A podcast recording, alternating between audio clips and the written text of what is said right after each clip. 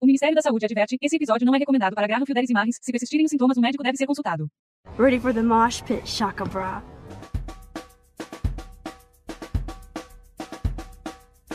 Wowzer. Hella yes! Why don't you go fuck yourselfie? I was eating those beefs! Even angels need angels, Max. Why, look, an otter in my water. Hella yes. Welcome to my domain. Olá, meninas e meninos! Está começando o segundo episódio do podcast Rádio Chacabra. Pois é, vocês pediram e a gente voltou.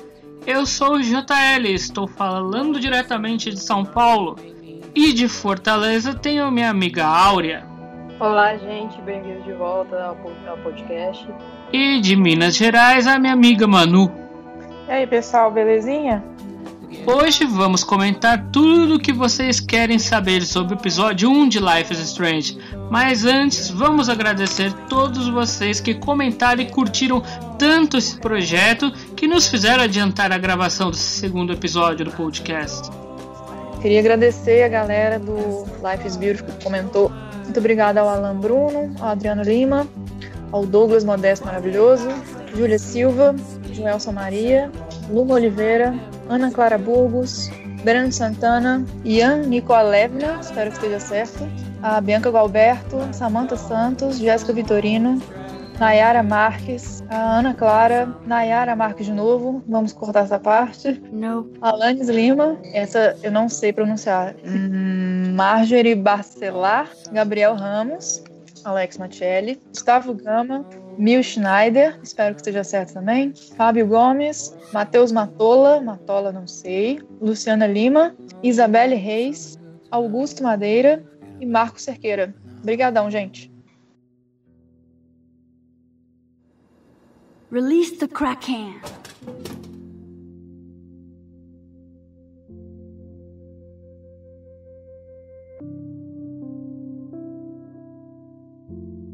Muito legal toda essa gente que comentou e que gostou realmente do episódio.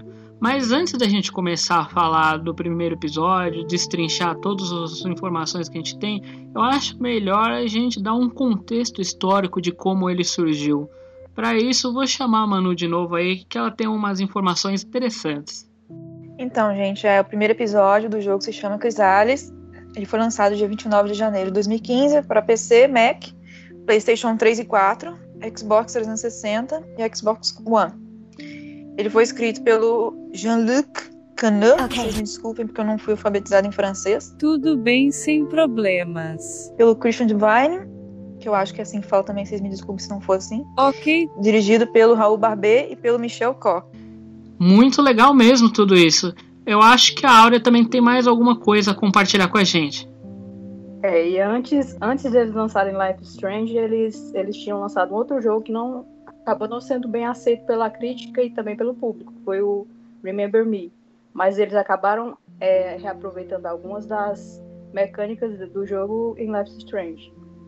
Mas antes de conseguir vender a ideia do jogo para outras produtoras, eles acabaram tendo muita dificuldade, porque não aceitavam a Max como uma pessoa do sexo feminino. Assim, a gente imagina que seja o problema da, da relação dela com a Chloe, né? Que, que é bem ambígua, para dizer o mínimo. Aí a única produtora que acabou aceitando ela como, como mulher foi a Square Enix. Obrigado, Square Cá Enix. estamos. Linda, maravilhosa Square Enix. Um beijo. E cá estamos com essa obra-prima que a Square Enix nos propiciou. Okay, Max. I'm hella ready.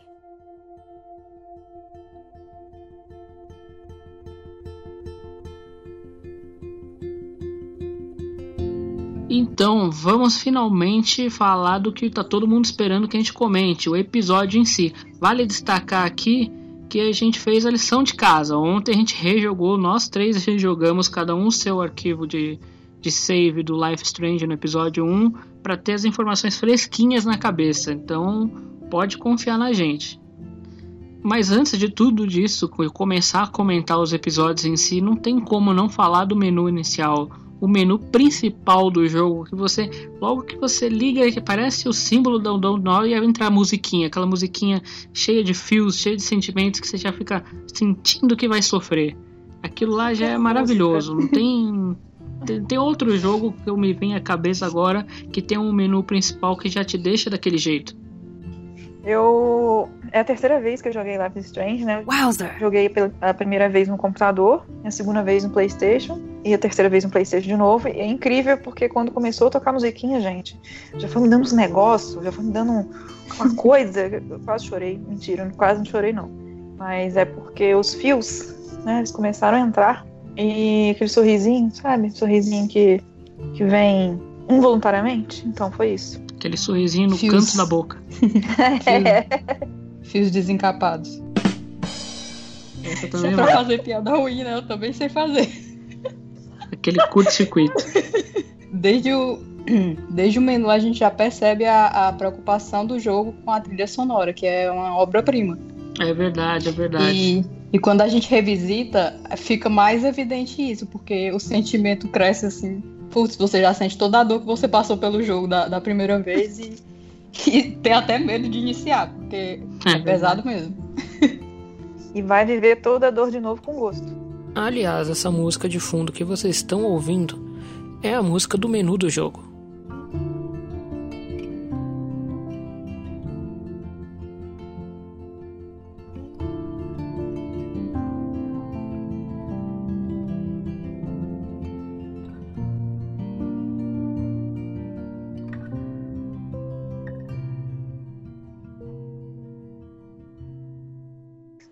E o engraçado é que tem a musiquinha toda calma, você até gasta um tempinho no menu para poder ouvir.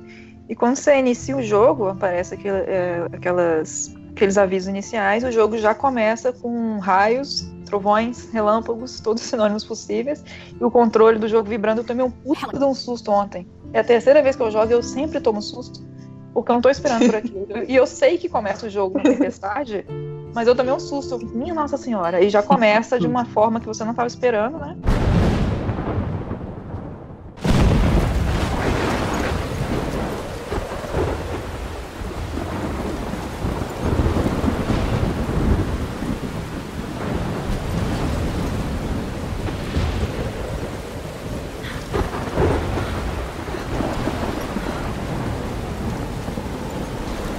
Where am I? What's happening?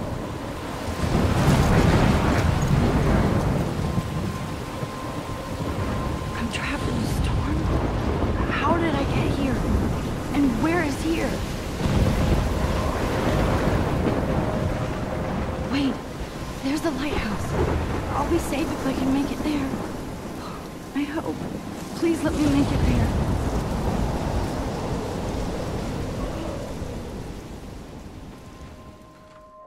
Você é jogado no meio de uma tempestade, né? Você é o primeiro contato que você tem com a Max. E você não sabe quem ela é, nem o que ela tá fazendo ali, só sabe que ela tá sozinha e é uma tempestade. E aí o jogo começa a te guiar para você chegar no farol, no topo do, do penhasco, e é o caminho que você tem que seguir. E esse começo de jogo ele é bem realmente similar com. Você lembra bastante o começo do Alan Wake, que é um sonho, um pesadelo que você não sabe o que está acontecendo, porque o jogo te joga assim, e o protagonista tem que chegar num lighthouse, num farol. Bem interessante, porque você não, não começa a esperar jogos assim, você sempre espera alguma coisa mais calma, uma coisa mais guiada, um tutorial às vezes, mas não, ele te joga na ação e vai com Deus. E é uma coisa bem estranha, porque você não tem objetivo, você não sabe o que você quer fazer, você só sabe que a protagonista tá sonhando, que ela acha que tá sonhando e ela tem que chegar até o farol em si. Aí quando você chega lá, ela tem consciência que é um pesadelo, ou será que não?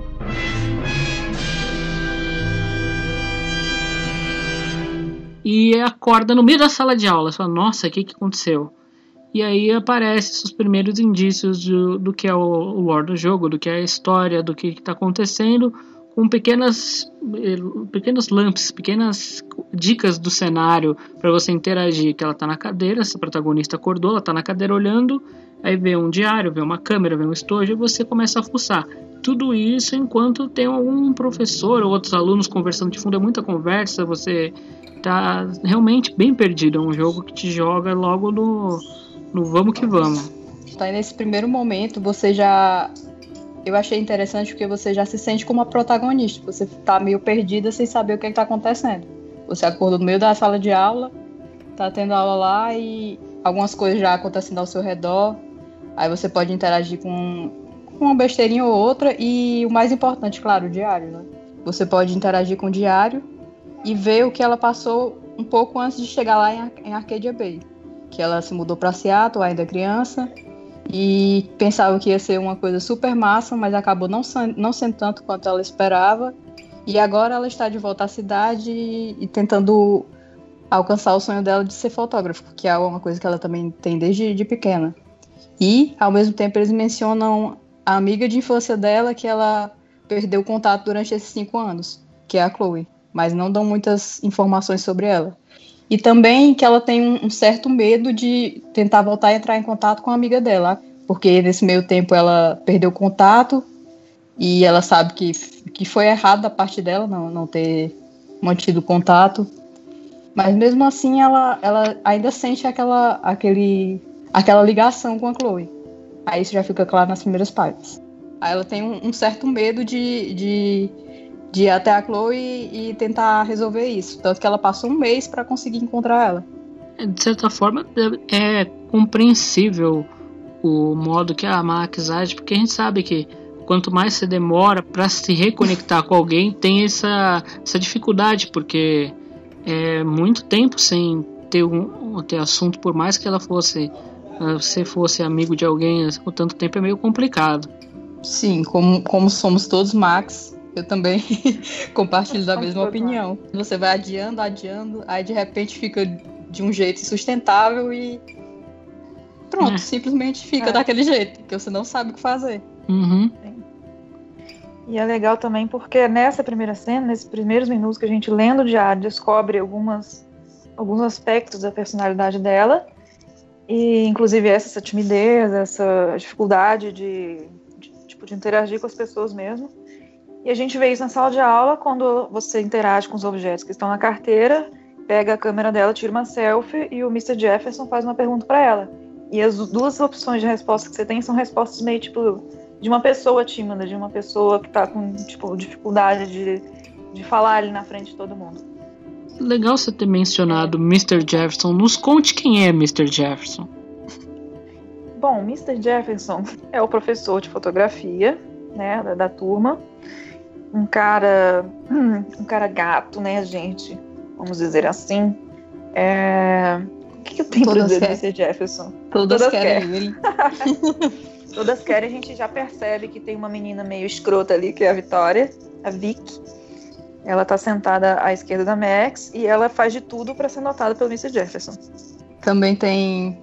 Eles já deixam claro algumas coisas da história, por mais que seja de forma sutil. Mostra a Kate, alguém jogando uma bolinha de papel nela, se eu não me engano é a Taylor. E ela tá lá meio, meio pra baixo, né? No, no, próprio, na própria folha que a, a Max está escrevendo lá qualquer coisa, ela tem uma piadinha lá com a Vitória, de que ela, de que ela é uma pessoa insuportável, aí já dá para você ter noção que, ela, que a relação delas não é muito boa. E, e várias pequenas coisas que te dão indício do que vai acontecer no futuro da história. A própria ligação que a gente vai falar mais na frente do, do é uma troca de mensagens da Vitória com, com o Zack, você já vê o celular dela vibrando durante a aula. Que é o menino ah, é entrando em contato com ela. Aí tem também no, no caderninho da Kate, tem lá uma forca desenhada, porque, como sabemos, pelo menos quem jogou, ela é suicida. E várias pequenas coisas, até do próprio Mr. Jefferson. Na primeira aula ele já dá. Ele já dá o que ele Spoiler vai fazer. Spoiler do quinto episódio. No episódio. No episódio 4 ou é 5. Uhum. Enfim, ele já se denuncia como, como a, o criminoso mor da história. Isso tudo sem sair do primeiro ambiente de cena. Você tá na primeira Isso. cena no. Eu, eu gosto sempre de comparar Life Strange com um roteiro de livro, um roteiro de filme, porque de fato é, eles fizeram um jogo pensado nisso. Por mais que seja um jogo de escolhas, ele foi realmente roteirizado de, dessa maneira. E na primeira cena, sem você trocar de cenário, você já tem tanta pista, tanta informação, tanta coisa que vai acontecer em cinco episódios que você já consegue montar um perfil dos personagens. Depois, claro, que você termina o jogo, você volta revendo essa cena e fala, olha, realmente, tudo que eu sei da Vitória já tem pista aqui, tudo que eu sei da Kate já tem pista aqui. Tudo que eu sei, sei lá, até da Estela, que você vai ver daqui a pouco no, no próprio episódio, você vê ela interagindo, olhando todos eles estão olhando para o Mark Jefferson, porque ele é professor, é claro, mas você percebe que tem uma, uma nuance de todos eles, de como eles reagem a cada coisa. Por exemplo, a Vitória, ela realmente tem essa fascinação e tem essa é, é fascinação no sentido não só de querer ter e no sentido de querer ser, que essa é o grande, a grande aspiração dela. Tanto que você vai ver, se você fuçar, porque essa é a função principal da Max no jogo, fuçar, se você fuça no, nas coisas dela depois, você vai ver realmente que ela tem aptidão para fotografia, tem não só aptidão, ela tem tem condição, vai. Não e ela tem condição para bancar essa, essa essa carreira dela, porque realmente quem estudou fotografia sabe como é caro cada coisa, meu Deus do céu. Okay. I'm in class. Everything's cool. I'm okay.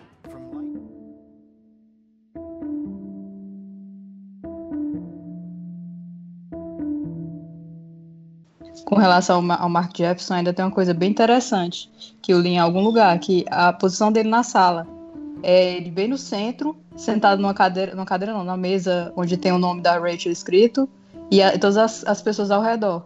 Ele é meio centro da, da coisa mesmo, não, não é... Não segue uma, uma, uma posição assim mais comum, que é numa sala de aula, uhum. ele, ele não fica lá no canto dele e as pessoas Sim. todas enfileiradas, não, ele é como se fosse o, a estrela da sala. Ele já está lá em destaque desde o primeiro momento. Além também da presença do farol, que já no, no, primeiro contato que você tem com ele, ele já reaparece na sala de aula, no, no pregado assim, no, no, acho que é num quadro, dizendo: você nunca pode escapar do, do farol aqui. Eu acho ah, é que. pregar lá na, na parede, lá da frente. É. Eu acho que Já deixa... tudo isso que a gente viu em simbolismo merecia até um episódio próprio, porque o que tem de simbologia, de mensagem inclusa no jogo é uma coisa realmente impressionante. Não é um jogo qualquer que. Tudo que tá lá tá pensado de alguma coisa, tem uma razão de uhum. ser.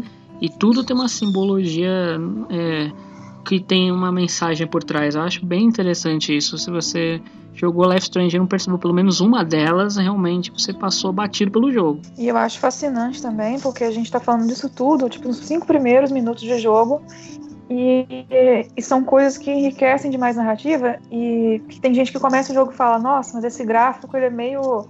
Ele é meio paia, ele é meio travado, as pessoas falam ah. e a boca não mexe de acordo com o que ela tá falando. Isso aí você vai, você não vai nem ligar você passa, tipo, 10 minutos de jogo, você não liga, porque tem tanta coisa interessante. E aí, o trabalho de dublagem é tão bem feito que você simplesmente esquece que o gráfico não é dos melhores e que a sincronia com a boca dos personagens também não é. Só tem uma coisa para dizer, não só de Life Strange, mas de jogos em geral. Gráfico não é tudo. Pois é, verdade.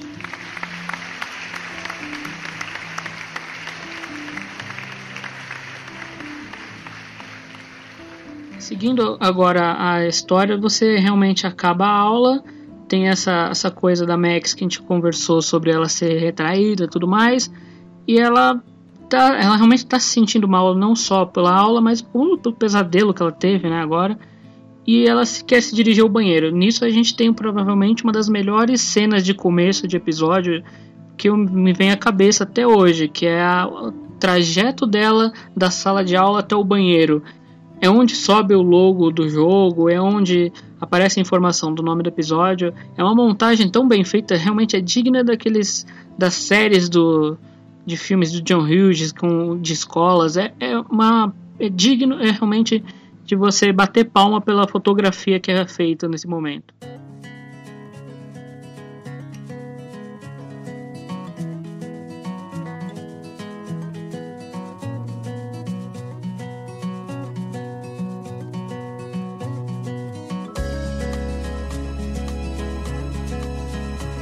Eu gosto muito de falar dessa, dessa cena do corredor, porque eu me lembro muito bem da primeira vez que eu joguei Life Strange. Essa cena me marcou demais.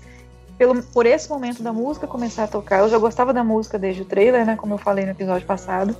E quando entra, né, o nome do jogo, o nome do episódio, me deu uma sensação que eu não sei explicar, é muito engraçado. Eu chamo de calorzinho no coração.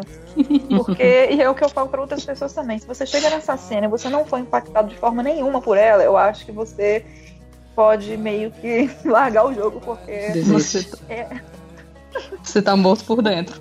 Exatamente. É nesse momento pra mim fala, porra, esse jogo vai ser do cara. Wowzer. Aí tem o que a gente até tava comentando ontem por, por mensagem, enquanto a gente tava fazendo a pauta, né? Que é a Max não, não querendo ouvir o que as pessoas falam sobre ela. Bem no iníciozinho, quando ela sai na, da sala, já tem duas pessoas lá falando mal dela. Dizendo, ah, ela faz esse tipo de hipster, toda timidazinha, mas fica tirando foto no meio da aula, e blá blá blá. Aí ela bota logo o fone, aí já vai abafando e começa a música. Eu acho aquilo ali incrível. Porque eu acho que todos nós já, já passamos por essa situação Exato. na vida. Totalmente. É o que eu ia falar. Ainda passo, inclusive. Eu falei, bicho, essa menina sou eu. e enquanto ela vai é, caminhando nesse corredor, ela vai dando a impressão inicial dela sobre cada uma das pessoas que estão lá, se você for interagir, né? Uhum. Ah, o meninozinho que é meio maconheiro, que fica, que é skatista, a, a cheerleader, Aí fala do, do Daniel, que é o, o, que tá sofrendo bullying lá dos idiotas lá do futebol. Enfim, até chegar As no. Bravas da vitória. É, pronto. Que a, a Max, é, todo mundo fala que ela é sem personalidade, mas ela também fala as coisas assim, pelo amor de Deus. Ela não, ela não devia estar tá falando isso, não, é, é meio maldade. mas nem por isso ela deixa de falar. Enfim, aí ela chega no, no, no armário dela e, e você já tem outra impressão de, do quanto ela é tímida. Ah, eu não queria que todo mundo visse o que tem dentro do meu armário. Meu Deus, Max, pelo amor de Deus, nem eu pra ser tão tímida assim. Aí foge pro banheiro, porque lá é onde ela tem paz, não tem ninguém.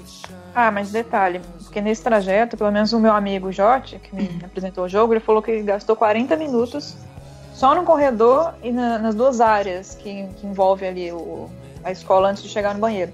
Que dá para você, além de, né, ter essas impressões sobre os outros personagens. Você vê cartazes, e aí que você ah. entra em contato pela primeira vez com o cartaz desaparecido da Rachel. Você vê o cartaz, você lê as informações que ela está desaparecida desde abril, e você vê que tem vários cartazes desses espalhados pela escola, então não tem como você passar despercebido por aí. E cada interação com um desses cartazes te dá uma informação diferente. Nunca fica se repetindo, porque vários jogos é. eles são são feitos assim e fica aquela coisa. Ah, meu Deus do céu, que preguiça. Botaram só a mesma vozinha pra dizer a mesma coisa. Cada um daquela, daqueles cartazes te dá um, uma nova informação sobre a Rachel. Além é. das pichações, do, do, próprio nome dela gravado na cadeira. Enfim, aí você vai começando a conhecer Rachel Amber que é legal que a Max ela mostra uma empatia por ela muito grande. Ela fala, nossa, que, que, que, pena, uma moça tão bonita, parece que ela é cheia de vida, o que será que aconteceu com ela? E é outro aspecto da personalidade dela que eu gosto muito, que a Max é muito boa, né? Ela tem muita empatia pelo próximo. Uhum. Mesmo com quem ela não conhece. Mesmo com quem trata ela mal, tipo a Vitória. Exato, ela elogia exatamente. ela, diz que ela é muito talentosa e tal. Eu acho que ela realmente, ela realmente ninguém é perfeito nesse jogo, mas a Max é, ela é uma síntese de uma pessoa justa, vamos dizer assim. Ela sabe que muitas vezes ela fala isso, não acho que não só no episódio 1, ao redor dos outros episódios, que você não pode julgar o trabalho de alguém pela personalidade ruim dela. Ela realmente é justa nesse sentido, nessa, nessa, nesse aspecto. Vamos dizer que ela realmente conhecesse a Rachel, que não é o caso, mas se ela conhecesse, soubesse das partes ruins dela, ela mesmo assim ficaria chateada pelo fato dela estar desaparecida e tal. É uma, uma coisa que você que a gente está falando que esses primeiros minutos do jogo te dizem muito sobre o resto do jogo, realmente é uma mostra grátis, vamos dizer assim, do que a personalidade da Max é. É uma pessoa que realmente tem toda essa esse problema que até então ainda não sabe exatamente o que é, mas esse problema de ser retraída, autoconfiança e tal mas dentro dela ela também tem algo muito de, de bondade, de justiça, de valorizar aquilo que deve ser valorizado. E assim também você percebe que a Max, cada vez que tem um contato, como vocês estão falando com o cartaz, além de ter informação diferente, ela pensa algo diferente sobre a Rachel. E aí você percebe que talvez essa garota desaparecida seja o MacGuffin da, do jogo. Talvez tenha alguma coisa a ver com, com a história, mas até então é tudo muito vago. Afinal, você tem que 15 minutos, 10 minutos de jogo Ou, como a Manu falou, você tem 40 minutos de jogo, que é o caso do amigo dela. Mas, de qualquer forma, o, o único objetivo de fato que você tem até agora é a Max quer lavar o rosto no banheiro. Então, depois de você gastar todos os seus 40 minutos vendo cartazes, vendo o que ela acha dos colegas de classe, vendo o que ela pensa, você vai ao banheiro. Lá que começa, vamos dizer assim, a primeira cena de ação da história.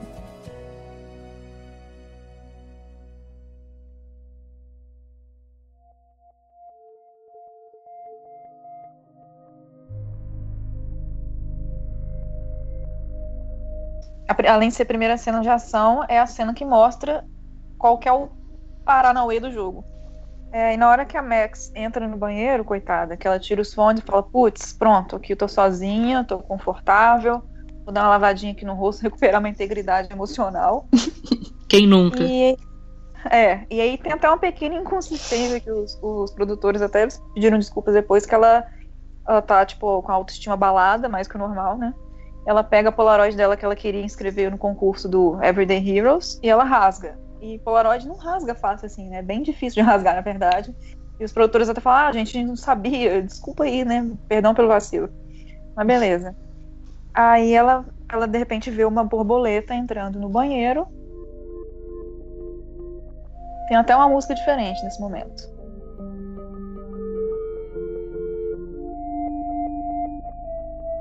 Vê que aquela borboleta tem alguma importância. E ela fala: Bom, não vou perder a oportunidade de tirar foto dessa belezura.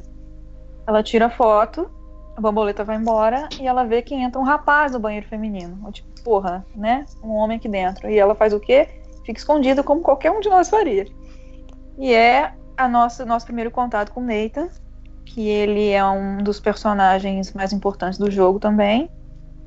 Você vê que ele tá muito nervoso, muito abalado, ele tá tentando tomar o controle da situação. E em seguida entra a Chloe.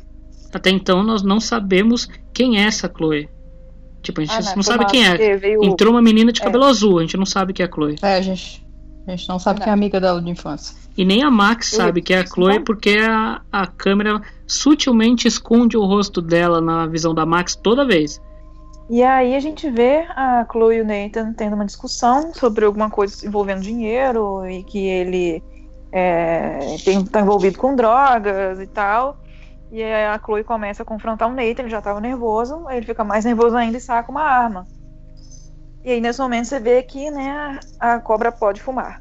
E a Chloe pede pra ele, ó, oh, meu filho, você, pelo amor de Deus, hein, você vai ter mais problemas com isso do que com drogas. Presta atenção, né, assassino, não dá. Aí ela não fala isso, mas é tipo isso. E aí uhum. ele.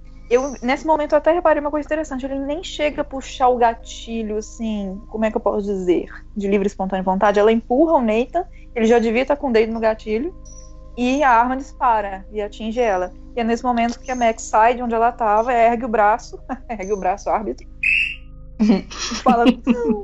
e aí acontece o primeiro rewind do jogo, que é quando ela volta no tempo e para de novo na sala de aula.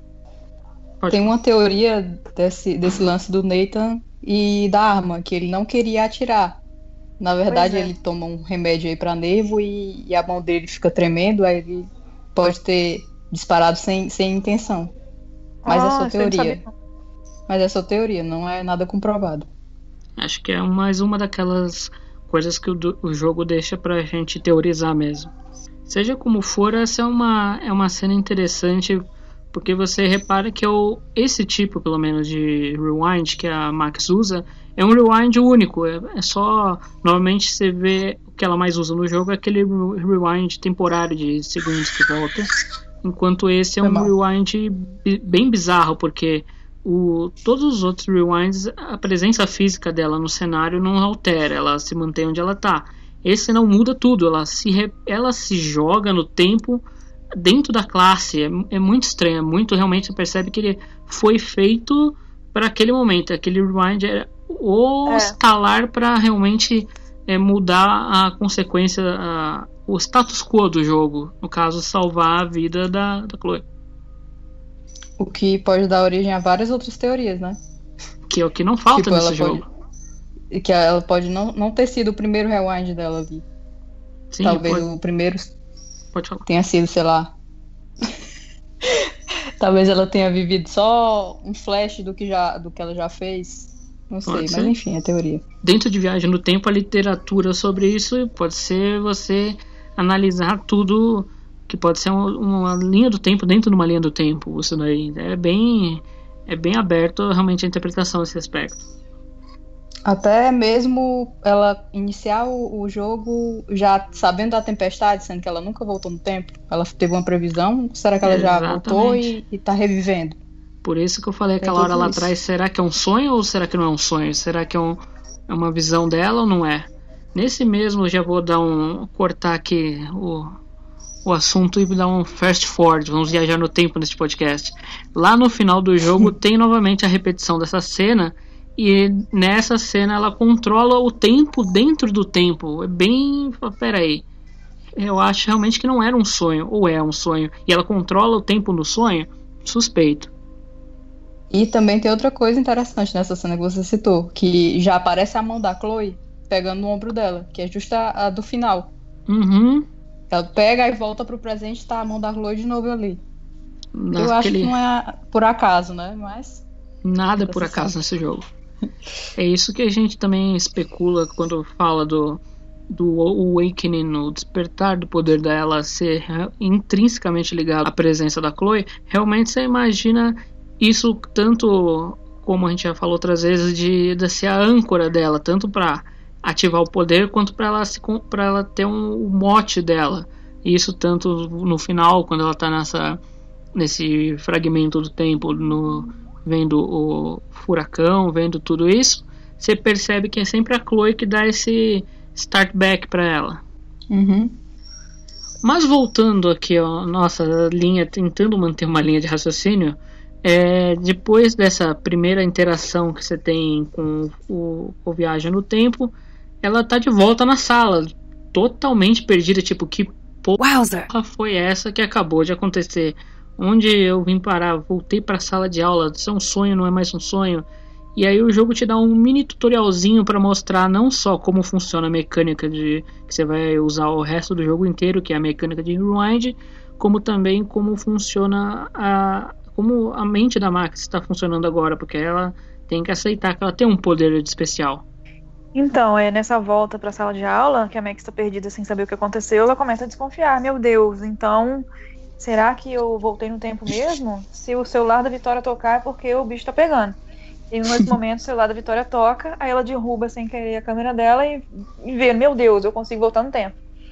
Aí viu que a câmera dela caiu no chão e quebrou, e ela consegue controlar o, o poder dela.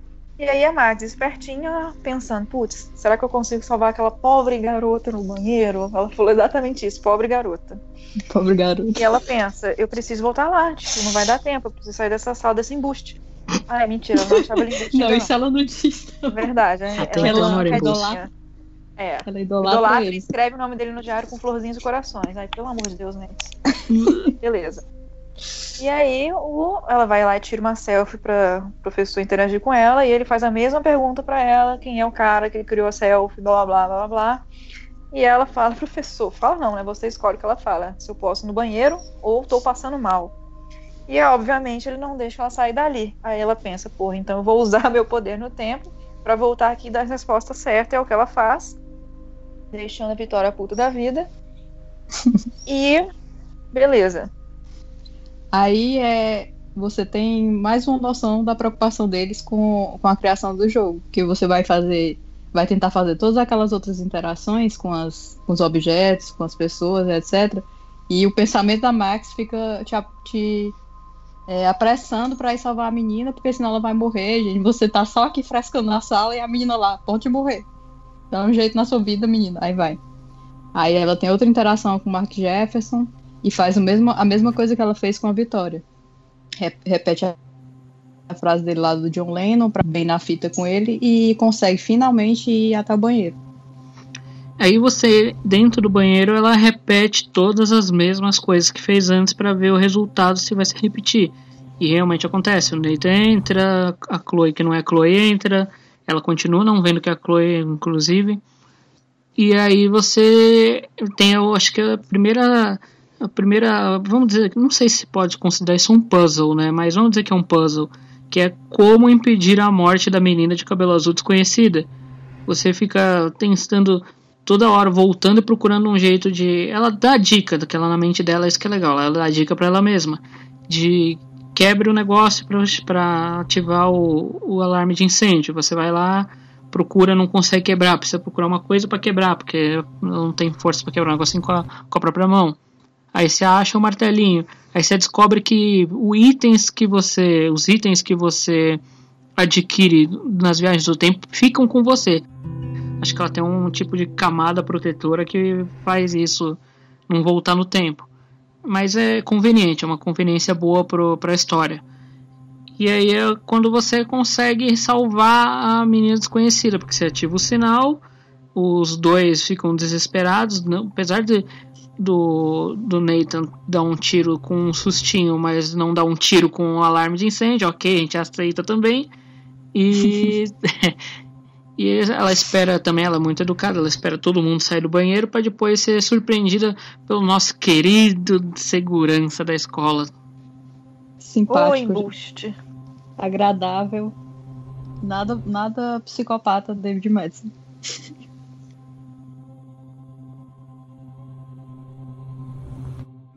get in hella more trouble for this than drugs. Nobody would ever even miss your punk ass, would they? No way. Don't ever touch me again, freak!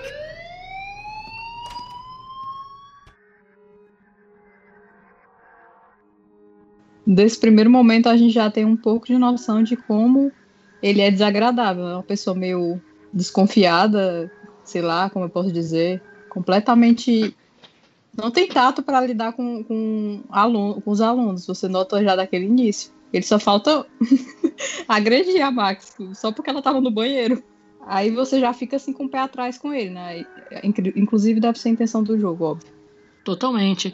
Esse primeiro episódio, em geral, ele tem a missão de te dar é, em primeiras impressões rasas de todo mundo. Para você, não sei se é para você criar uma, uma ideia realmente de como é cada um e depois aos poucos percebendo que não é todo mundo branco no preto, todo mundo uma meio uma camada de cinza, mas eu acho que de todos os personagens o David realmente é o que mais te dá, te deixa hella, hella. porque não tem como, ele é um personagem escroto.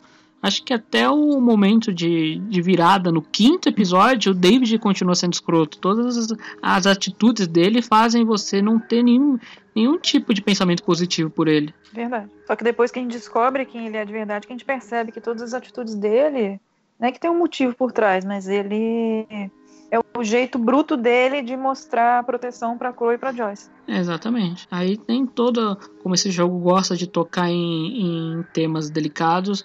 Esse até nem foi tanto, mas é um tema delicado também, que é tocar em estresse traumático pós-guerra, uma coisa bem recorrente na cultura americana, principalmente com eles que tem tanta gente na que é veterano de guerra, para eles faz mais sentido até do que pra gente.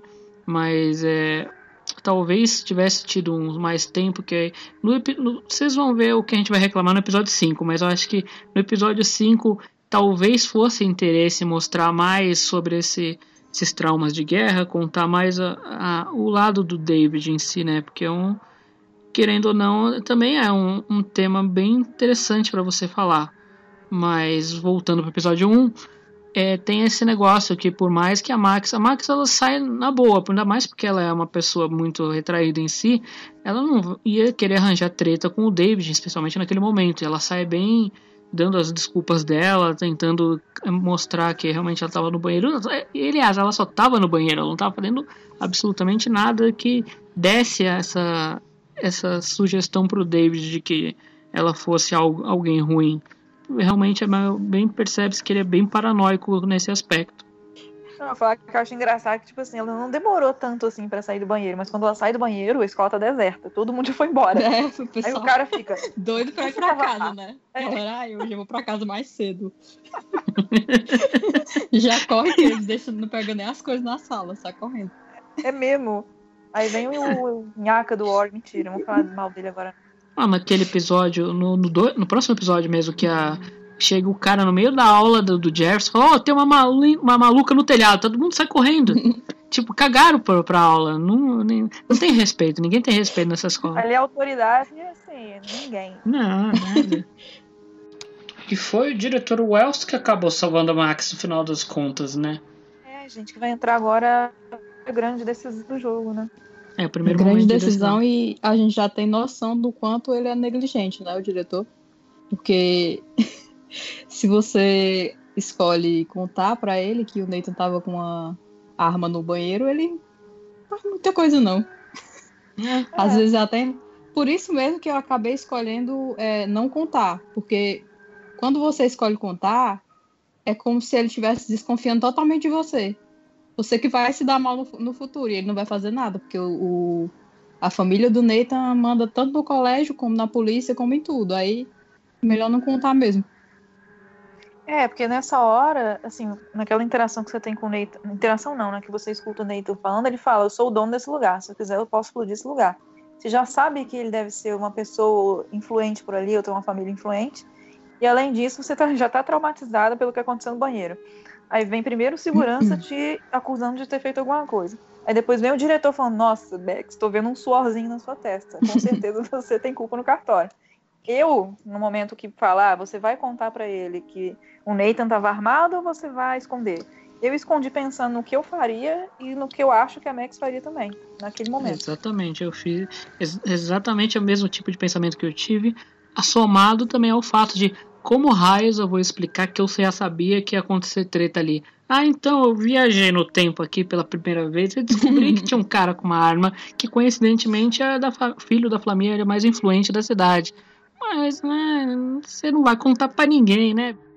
No diário, ela já, já deixa claro que, que sabe que o Nathan manda na cidade, não só uhum. nessa primeira interaçãozinha. Uma versão mais é, poderosa da Vitória, a versão masculina, porque ele tem bem mais dinheiro. E armas. É, e armas que ela descobriu também, né? Aliás, então, é que um consenso, né? Nessa primeira grande decisão do jogo, aquela que entra a musiquinha. Ó, diretor, põe a musiquinha aí.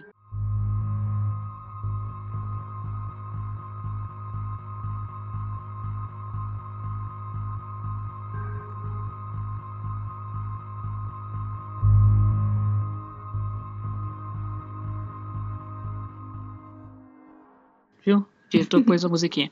É, aquela musiquinha, vem aquele momento que você tem duas opções, você tem que escolher. Aqui todo mundo decidiu escolher ocultar a verdade, né? Sim. Ok, Sim. também decidi, todo mundo decidiu.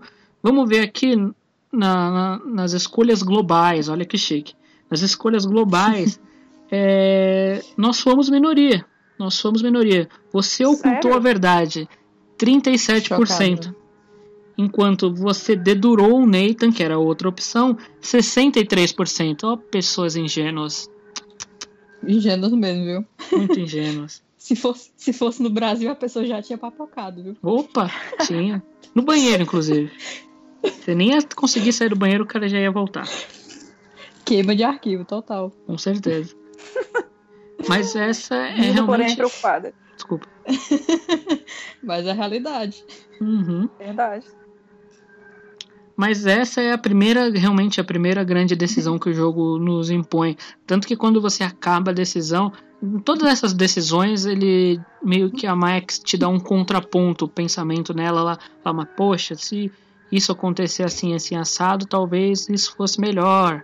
E aí você tem um É. tempo de usar o rewind dela para tomar essa outra decisão, para ver se é isso mesmo que você quer. Senão você segue sua Não, vida e sai pro cenário, pra próxima cena, e aí acabou. Aí você não tem mais como voltar é aquela decisão que vai ficar para sempre. E foda Wowzer. é que essa decisão, ela fala, putz, o cara tá desconfiado de mim, e se eu perder a minha bolsa, eu vou ficar ferrada, e agora? Você fica super assim, será que eu fiz a escolha certa? Aí você mede na balança, bolsa ou a vida?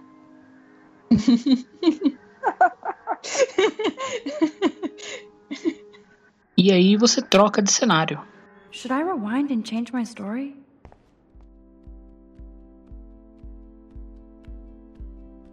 Aí você é apresentado um cenário novo que você começa a ver é, bem melhor como funciona essa mecânica do jogo e como você realmente está introduzido a um jogo que você não vai fazer ele rápido, você vai ter que fazer ele devagar, aprender as coisas, interagir com os mínimos detalhes, porque são nos detalhes que se conhece bem a história. Você vê aquele NPC no canto ali, fala, não tem nada de relevante com ele, mas não. Ele vai te dar um glimpse da história, você vai ter que conversar com ele para descobrir alguma coisa. No caso que a gente estava falando da Rachel Amber, esse é o primeiro contato que você tem com outros alunos que você pode conversar com eles e dependendo da resposta deles, você vai ter um outro diálogo, você vai ter uma visão do que do que é a Blackwell, do que é Arcadia Bay, o que está acontecendo na cidade, por exemplo. Isso também é uma coisa que vai ter bem mais pra frente. Você conversa com o NPC na rua, você sabe que a cidade tá uma merda. E nesse caso você conversa com um cara que está ali no chão, que enquanto ele vai desenhar para você, ele vai contar a visão dele sobre a tal da Rachel Amber. Você vai conversar com outra menina que está parada, ela vai dar uma fofoca absurda da Rachel Amber, enfim. E você vai construindo a sua história sem ser jogado, sem ser tipo, vai estar tá lá um texto em off que você está lendo e a história está pronta. Não, você vai vendo a história, você vai montando a história, o quebra-cabeças por isso que muita gente acaba não dando valor, talvez, ao jogo em si, porque não vê essa, essa, essas pormenores que a história conta, essas coisas tão é, pessoais de cada um. E seguindo essa analogia de histórias que tem referência em Life is Strange, a gente não tem como não ver logo de cara é uma dentre várias similaridades essa de Twin Peaks, que é é o mistério da garota desaparecida, no caso da garota morta. A gente não sabe que ela morreu ainda, mas no, igual tal no Twin Peaks tem uma pessoa desaparecida numa cidade pequena, com pessoas que dão opiniões diferentes sobre ela. E aí você faz essas traça esse paralelo Rachel Amber, Laura Palmer, e é bem interessante também você ver pequenos easter eggs de não sei aonde, uma certa placa de carro escrito Twin Peaks, não sei, mas enfim, é, você realmente vê muito, muito da, da protagonista do. Não dá pra comparar, se chamar de protagonista, não sei. Da, de Twin Peaks com a Rachel. E é interessante como eles constroem a, a figura da Rachel. Cada personagem do jogo acaba tendo uma impressão dela. E nenhuma dessas impressões elas são semelhantes. Alguns têm uma visão bem negativa dela, como o John citou, é, que ela tem um, um caso com o professor, por exemplo Outros dizem que ela, ela era como se fosse uma, uma pessoa assim, acima das outras, que ela não tinha uma, uma galera específica. Ela andava com o pessoal do, do Vortex Club, mas também andava com os skatistas. E assim vai. Cada, e, e assim, com todas essas impressões, eles acabam construindo uma personagem que parece ser várias pessoas. A própria Chloe vai, vai dar uma impressão dela mais pra frente. Que também não é a real Rachel Amberson. É como se fosse uma mistura das, de todas essas Rachels para transformar ela numa só. E essa que é a, a mágica legal de um jogo assim. Você ter uma figura que nunca vai ser revelada. Você não tem a visão dela. Você não enxerga. É, tirando as fotos, que também são umas. As fotos de Life Strange são né, meio mais ou menos as fotos você tem uma, uma, perspectiva dela, mas você nunca tem a persona física. Você não vai ter uma, um flashback lembrando dela. Você não vai ter uma voz dela, uma, uma fala dela. São sempre coisas criadas e aí fica no seu imaginário, que é bem a coisa também, uma, uma coisa mais é, investigativa, uma, que serve para você tentar, no caso, uma personagem de fora tentar imaginar como era a persona em si. No caso é a Max, que nunca teve contato com ela, tentando colher informações e criar a versão dela da Rachel. E isso que é legal num personagem, você ter essa ideia imaginária dele. Uma das coisas que eu mais gosto da Rachel Life Strange é exatamente isso. A persona dela tá no imaginário do jogador e dos personagens. É uma coisa que você vai construindo pelo que eles falam, pelo que você lê pelo que a Chloe fala com você, mas nada é fato, sabe? Tipo, você não consegue ver ela, né? Você não conversa com ela. Ela não aparece em nenhum momento. E é, é como se ela fosse uma divindade, né? Cada Exatamente. Um um... Cada um teve uma relação bem diferente com ela. E, e, o interessante é que conforme você vai evoluindo na, na investigação do caso, você descobre mais coisas ainda dela e ainda assim não consegue fechar a figura dela, é, a pessoa Rachel Amber, quem foi? Ninguém sabe ao certo. Exatamente. Então, vamos dizer assim, que é o grande mistério do jogo, você termina ele é. sem ter essa noção real do, do que ela representava. Ela é a Capitu de Life is Strange pra mim. Uma boa comparação. que ninguém nunca sabe. Ela gostava da Chloe? Não gostava? Ela traiu? Não traiu? Enfim. Ela, ela teve alguma coisa com o Nathan? É outra coisa que a gente também não sabe. Exatamente. E é esse que é o legal de, do, do, negócio, porque a gente sabe que, que nem eles estavam comentando, dele ser o MacGuffin do jogo, ele é não só. Ele é o ponto de partida, vamos dizer assim. Ele é o, um dos mods que no começo você aceita ele como a, a grande motivação do jogo, mas você percebe que o grande link do jogo sempre foi, sempre vai ser que nem desde o começo da, do Rewind, a relação da Max e da Chloe. Mas ele realmente é um ponto interessante do, da, da do gameplay na, é, investigativo, tanto que você acho que deve ser o consenso de todo mundo que joga a parte mais trabalhosa e chata do jogo, depois de pegar as garrafas da Chloe, obviamente, é você montar aquelas pistas no quarto, porque ele é, é uma parte mais demorada, depende, você vê detalhe por detalhe, realmente é mais para quem tá acostumado só em andar e jogar, aquela é a parte mais parada do jogo, vamos dizer assim. Boring. E você tem toda essa, essa busca pela, pela Rachel, recriando os laços da Max e da Chloe. There she is, the retro selfie master. That's me, all right.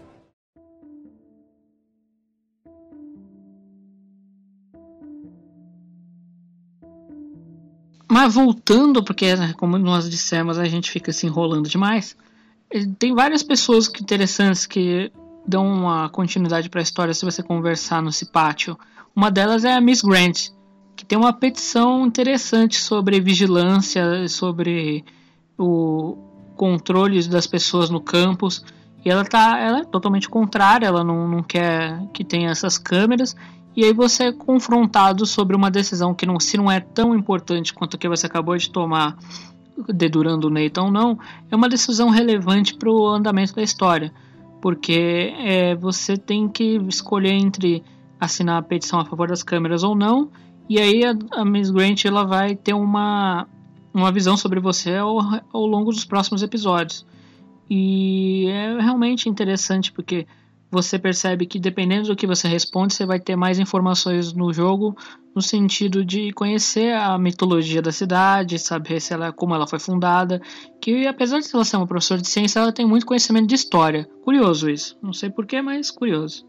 Eu ia dizer também que ela parece ser a única professora assim minimamente preocupada com os alunos. É verdade. Ah, é ela verdade. realmente ela realmente, desde até em Before the Storm, ela parece ser preocupada. Porque o, o diretor Wells não tá nem aí, o Mark Jefferson, então, a gente não precisa nem dizer, né? É. Aí, como não tem outros professores, aí fica só eles dois mesmo. E vocês assinaram a petição ou não? Eu assinei, mas fiquei muito em dúvida. Eu assinei porque, sei eu lá. assinei, eu assinei. Eu assinei. Da primeira vez não assinei, não. Fiquei preocupado. Toda cagona eu era, né? Agora Então, assinei. Eu assinei, por... agora eu lembrei por que, que eu assinei. Porque pensando como Max e pensando como eu, JL, eu não ia conseguir dizer não. Assina pra mim, por favor. A Max não ia dizer não. Por mais. Você é a favor de uma- um cometa bater na Terra? Por favor, assina pra mim. Ela. Tá bom. Claro. Ela- Só que a Max também ela ficou meio assim, porque ela ficou pensando, pô, se tivesse câmeras, pelo menos a gente podia saber alguma coisa sobre o que aconteceu com a Rachel, como que ela sumiu. Foi, ela fala isso aí, inclusive. É. Que as câmeras poderiam ter salvo a, a Rachel. Mas não poderiam, não, Max. Pode Não, não poderia. Na sua mesmo. Não só não poderia, Contratações melhores talvez poderiam. também poderia. Hi, Brooke. Let me guess. You want to fly my drone?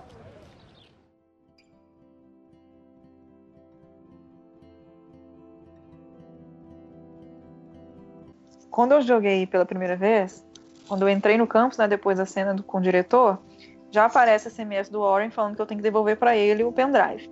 Na minha cabeça, porque eu não, infelizmente, eu não explorei o jogo como eu deveria, eu acho que eu não falei com ninguém naquele campus. Eu fui direto pro dormitório.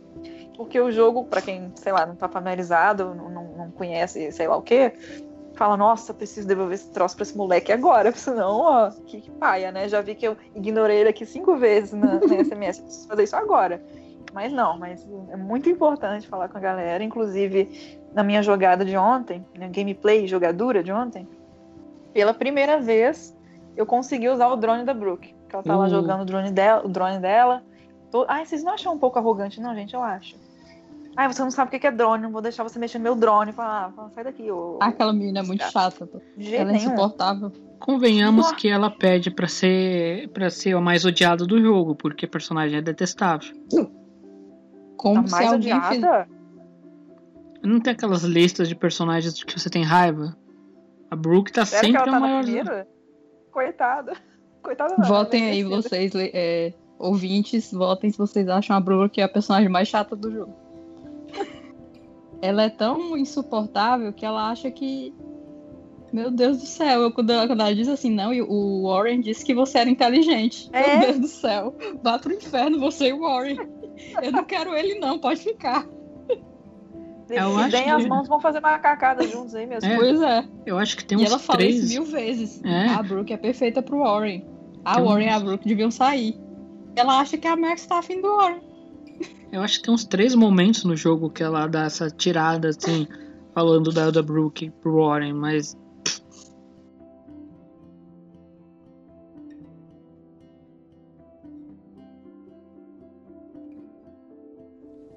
I feel like Alyssa and I should be better friends. Oh. Hi, Max. How are you doing? Fantastic. I'm by myself for eating chiclet. Pretty soon I'll be bonding with Victoria at the Vortex Club. I think you're better off reading Chicklet. Good point. Now, if you'll excuse me.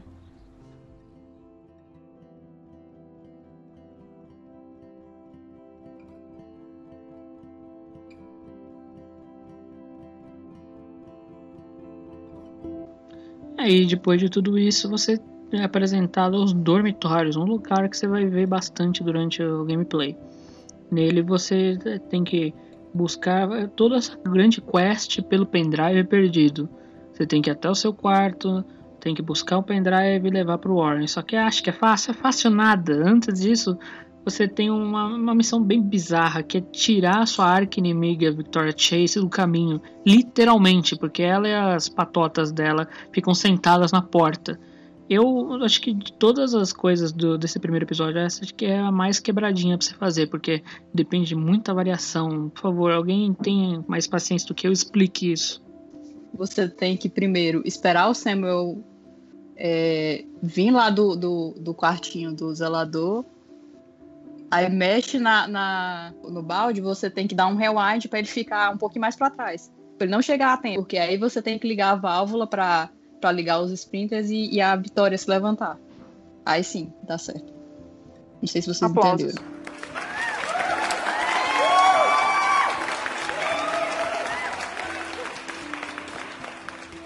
E ele anda É. assim em passo de tartaruga, né? Porque você tem que ter muita paciência. Pra subir a escada, meu Deus. Ô, gente, eu adoro ele. Só podia andar mais rápido, né? Era pra ter um fast forward também, a Max. Era isso é bem útil. Só tem nos diálogos, né? Mas. E vocês, vocês caçoaram da Vitória ou vocês foram legais com ela? Ah, fui gentil, fui gentil com ela, porque a Max não ia saber ser escrota. Eu também, porque é o que eu faria, eu nunca ia fazer aquilo com a pessoa, ia ser meu pai. Por mais que ela seja. E nós somos aqui, seja- hashtag somos todos Max. Exato. Por mais que ela seja uma pessoa assim meio otária, eu não, não faria aquilo com ela.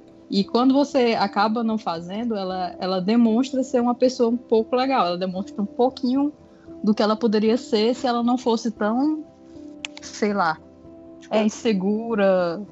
Bom, então todos aqui confortamos a vitória, certo? Sim. Certo. E Então, vocês- também eu confortei ela, porque além de já saber o que acontece quando não conforta, eu queria que essa decisão me levasse a um acontecimento do quinto episódio. Vocês sabem qual é. Sim. Sim, mas eu Hum, acho imagino. que isso é uma decisão já sabendo da decisão, né? É, tipo isso. Porque até porque, além de ser legal com ela nessa entrada, eu fui escrota com ela quando eu entrei no quarto dela. Nós vamos falar mais adiante. Enfim. É, então nós fizemos parte da maioria, que 74% das pessoas confortaram ela, só 26 caçoaram dela, viu? O mundo ainda tem salvação. Lame. E aí vem mais, porque esse jogo ele é cheio de, como a gente falou antes, de apresentar conceitos, né? Você tem que, depois de conseguir fazer esse, fazer esse puzzlezinho, você vai achar que pegou o pendrive no seu quarto. Ele vai estar tá lá de boa te esperando. Não vai estar, tá, não, porque alguém foi lá e pegou o seu pendrive. Aí você tem que fazer um outro puzzle para resolver uma briga de disputa de amigas para conseguir pegar o seu pendrive que está no quarto dessa outra menina. Mas é interessante porque você nesse nessa mecânica você consegue fuçar não só no seu próprio quarto e conhecer mais coisas sobre você, como fuçar no quarto das outras pessoas, como a da Vitória, do, dessa amiga nova, a tal da Dana. E o quarto da Max tem várias interações legais para você fazer com os objetos e descobrir um pouco mais sobre ela, né? A gente descobre que quando ela era pequena ela engoliu o olho do ursinho de pelúcia dela. Importante ela foi saber parar isso. no hospital. Muito importante saber o que, que Max tá fazendo, comendo bichos de pelúcia, não é mesmo? E a gente vê que ela tem um mural de fotos é, no, é, na parede. É, a gente tipo, consegue tirar uma selfie no espelho. A gente vê as mensagens de aniversário dos pais delas. Inclusive, quando eu tava vendo isso ontem no meu jogo, porque a gente tem essa imagem de que a mãe dela é meio sisuda, né? Meio fria. Só que nessa mensagem de aniversário foi completamente contrário. Eu vi que ela, ela é toda bonitinha, chama Max de, de neném, se não me engano, chama ela de neném, fala beijocas mãe. E eu tive uma visão diferente da mãe dela. A gente vê que o guarda-roupa dela é meio, digamos, enxuto, né?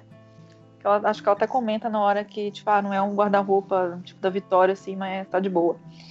A Max tem um violão. Você pode, inclusive, tocar violão nessa cena. Recomendo E, que faça. É, Claro. temos uma. É. Só um comentário. Claro que ela ia ter um violão, né? Piada em pé. Fica no ar a piadinha. Quem entendeu, entendeu, né? entendeu? Quem entendeu? Quem não entendeu, paciência.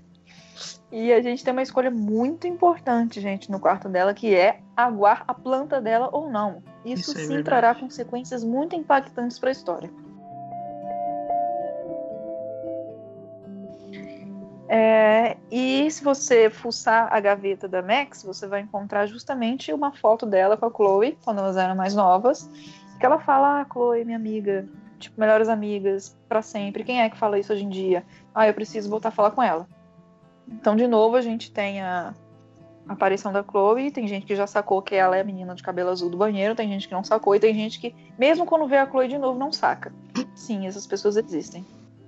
Você consegue ter mais visão do quanto ela é fixada por câmera, por coisa antiga, por foto analógica, por tudo e como ela praticamente passou a vida dela em Seattle num vazio, né? Porque as poucas informações que tem são de dois amigos que você nunca mais vai ouvir falar deles na história, uma foto que ela tirou com o pai assistindo um jogo de hóquei e só as informações que você vê que ela estudou pra caramba fotografia. Ela sabe quase tudo de autor, de plano, contraplano, nomes, enfim. Acho que é só isso que ela fez também lá em Seattle, pelo menos é o que o jogo deixa entender. Estudar fotografia por conta própria e ficar tirando foto. É. E é nessa aí, fuçando as coisas delas, que você- dela, que você descobre que o pendrive tá no quad- quadreiro, né? É. Com ela. Ela deixou um bilhetinho na mesa da Max falando: Ah, querida, invadi o seu quarto, peguei o pendrive sem pedir. Se você quiser, você vem buscar. Ô, gente, vou te contar. E aí a Max tem que sair do quarto dela, encontrar a Dana lá na maior boa vontade, porque a Max é trouxa mesmo. E ela descobre que a Dana foi trancada é, no próprio quarto pela Juliet porque estava tendo uma treta lá envolvendo o namorado da Juliet, que é o Zack. E ela acusou a Dana deles estarem trocando mensagens de sacanagem. O famoso sexting. A Dana fala pra Max assim: Ô, gente, eu não fiz nada, eu sou inocente. Com certeza a Vitória tem alguma coisa a ver com isso. E a prova tá no quarto dela. A Max vai pro quarto da Vitória e a gente descobre outras coisas dela lá. A principal do- de todas é que ela é muito rica, realmente. Aí você também descobre uma das primeiras frustrações da Vitória, que ela se inscreve lá para as fotos dela num local que eu não lembro o nome e não consegue, é rejeitada. Além dela ser, dos pais dela ser, serem dono de uma galeria super famosa em Seattle, que é o Chase Space. Ou seja, a pressão em cima dela deve ser enorme, por isso que ela dá aquele jeito. Verdade. Uma coisa interessante no quarto dela nessa, nessa, nessa cena, eu não tô lembrando. Assim, além de saber que ela é rica, que ela vai comprar impressora 3D, que ela tem as melhores câmeras do mundo e que ela é, tipo, narcisista. Algo a mais? Tem só que a, ela fez a. Ela sacaneou com a Juliet justamente porque a Juliet fez uma matéria falando mal dela e do Vortex Club. Aí ela só quis se vingar. Ah, verdade. É, esse na verdade era o objetivo mesmo, né? De encontrar qualquer prova de que a Vitória tinha armado pra Dana e pra Juliet brigarem. Aí a Max imprime o e-mail, entrega lá pra, pra Dana e tá tudo certo, resolve o problema e pega o pendrive dela de volta. Não era E mais fácil segue- ter tirado uma foto da tela? Era, Mas foi ela- inclusive o que eu pensei enquanto ela tava fazendo isso. Mas Muito a. Max é old school, ela tem que ser assim, retrô. Ela, ela quer deixar pistas pra Vitória também. hein? Alguém É. mexeu no meu computador. Aliás, você pode deixar uma grande pista nessa parte. Sim, eu não deixei também. Como eu assim? deixei só pra tirar ah, foto. verdade. Das Aí fotos. depois voltou no tempo e tirei a foto. do- Pois é, como eu tô querendo platinar o jogo, eu não pensei nisso, John. Eu só pensei que tipo, eu fui legal com ela lá embaixo, voltei, eu preciso tirar essa foto. Montei as fotos dela lá pra fazer o dedinho, né? O dedinho feio pra ela Uhum. e seguir minha vida. Não, Mas eu esqueci que eu podia ter feito isso podia. e voltado no tempo. Poxa. Ela Cuidado só vai roubar teus. Ela só vai roubar teus cookies. A que se faz, a que se paga. Exatamente. Aliás, como que ela ia saber que foi você que fez aquilo? Não tem prova. Ou tem uma câmera secreta no quarto dela? Vai saber. Vai saber. É, isso eu não sei. Aliás, a, a coisa mais lógica era que ela tivesse desconfiada da Juliet, né? Não da Max. Ainda mais que a Max foi de boa. Olha lá, a Juliet É. descobriu aquela desgraçada veio aqui e me zoou. Aí, ó, acusando sem prova. Roubar o biscoito da menina à toa. Aliás, é, tem uma hora que a Vitória manda um SMS pra Max falando valeu, mas não somos amigas. Isso é referente ao fato da Max ter entrado e bagunçado o quarto dela ou foi só porque ela ajudou. Ajudou não, consolou a Vitória e tipo assim, ah, beleza, eu fui legal com você, mas foi só agora. É, eu mais acho isso, que é. né? É. Hum, Depois que a Max entrega a prova né, de que a Vitória tava armando tudo, ela pega o pendrive com a Dana no quarto dela e, obviamente, aproveita pra xeretar um pouquinho. é Um claro. É uma pouquinho. pessoa assim, que não tem um pouco de bom senso. E na xeretação do quarto, que a Dana é legal, ela é líder de torcida, Popular. é, pro time da escola lá, popular zona, babá. E ela vê um teste de gravidez na lixeira e pega o teste de gravidez assim, ai, deixa eu ver o que que é isso aqui. Aí a Dana Que toma da mão dela. Será que é um palito de picolé? E aí a Dana toma o teste de gravidez, tipo, minha filha querida, pode ir embora, né? Por favor. aí, obviamente, que eu voltei no tempo depois disso, porque pelo menos eu tenho que ser esperta nesse momento. Mas é legal como o jogo explora sutilmente gravidez na adolescência também. Aliás, Quem que é é um o pai, tema. gente? Não sei não. É o Zé? É o Logan. Meu Deus do céu. Que absurdo. É o que a gente tava falando ontem do Logan ter deixado aquela carta lá. Ah, não sei o que, eu sou um bundão, amareleiro, não tal. Toma um dinheiro aí. Toma o Pra dinheiro. ela entender. É o famoso encontro dinheiro com a- pro aborto. Toma o dinheiro pro aborto aí, até mais. É, dá a entender que ele lavou as mãos, né? Deixou ela ir sozinha pra clínica e se virar. Aliás, esse é mais um daqueles vários temas delicadíssimos que o Life Strange aborda. Mas enfim, você ainda pode continuar falando com a Dana sobre outros assuntos, inclusive sobre o Warren, é isso, produção? Assim, não bastando todas as vezes que a Max já, já dá a entender que só vê o Warren como amigo, ela fala isso tanto no diário como todas as vezes que ela lembra dele ou que ela interage com alguém que tem um, um relacionamento em comum com ele, ela também fala é, pra Dana quando ela dá a entender. Você notou, né, que o Warren tá afim de você, blá blá blá, que ele tem uma pasta chamada Max no, no, no pendrive dele a ela. Se faz de doida, né, como sempre. Aí segue a vida, segue o baile. É. Quê? Tá doido, Dana. Você tá imaginando coisas. Imagina. E é aí que a Max é, vai pro estacionamento. É, é agora que ela encontra Finalmente. com a Alice no banco? É. Nessa mesma da porque- Alice ainda tem o. Nessa mesma da Alice ainda tem o, o Zack lá recebendo a mensagem da Juliet. Aí ele joga a bola e vai pra Alice. É a primeira vez que ela salva uma vida, segundo a Max. Sim, salvou que só a vida. Que beleza. A heroína do cotidiano. As consequências daquilo ali são, são péssimas. É outra que não, não precisava nem existir, a Alice. Ou personagem chato. Tadinha, gente. Eu tenho. Assim, na verdade, ela é grossa, sem ter razão com a Max. A Max para e pergunta.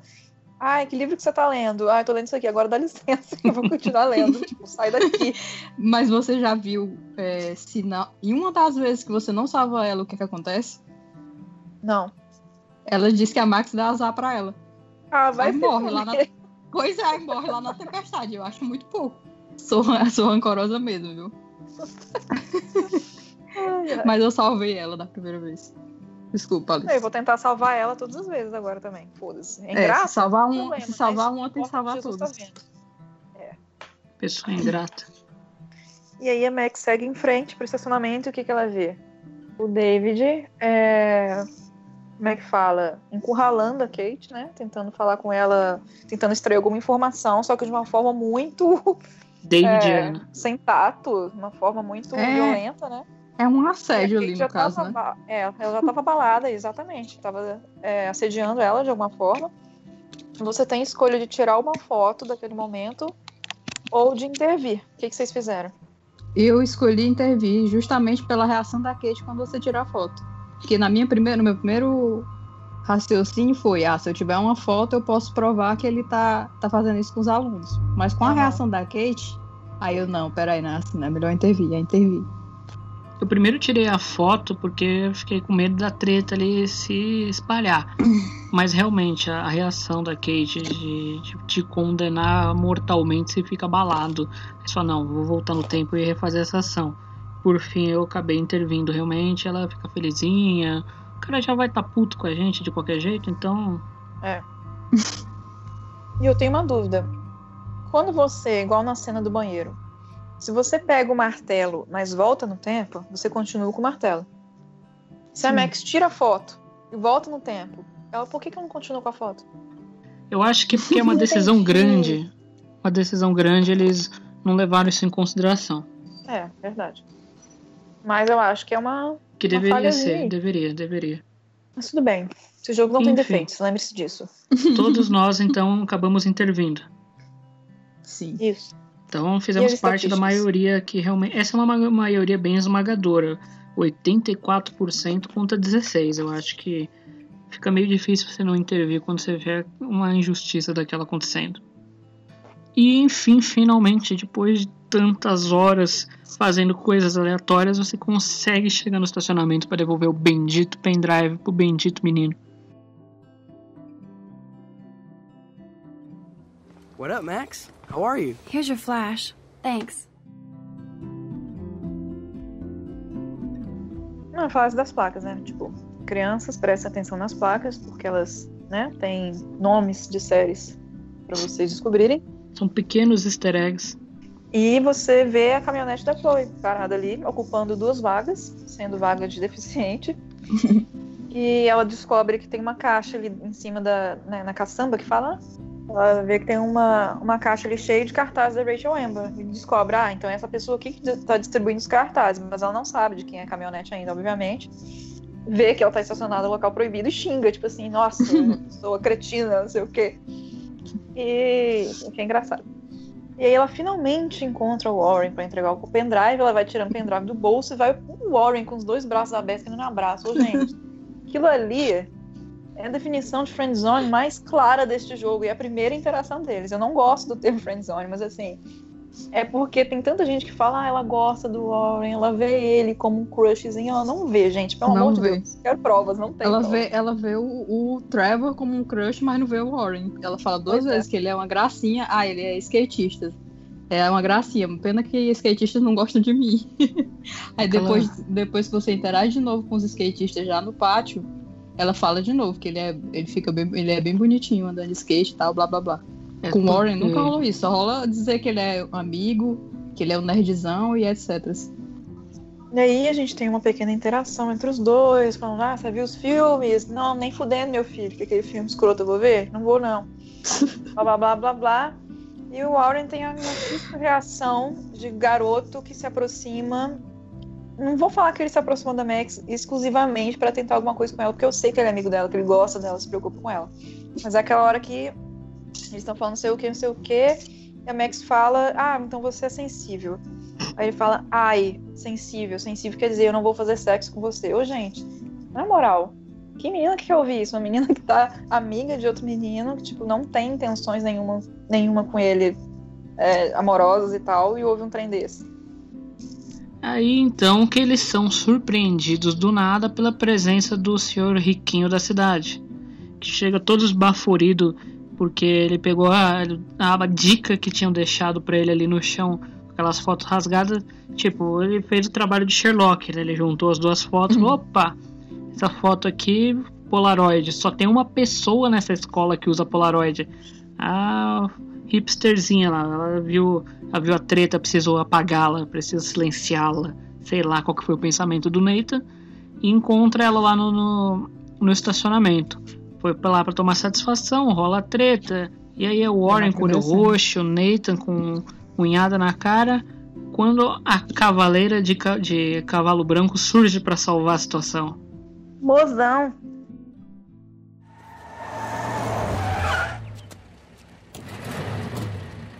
Max? Chloe?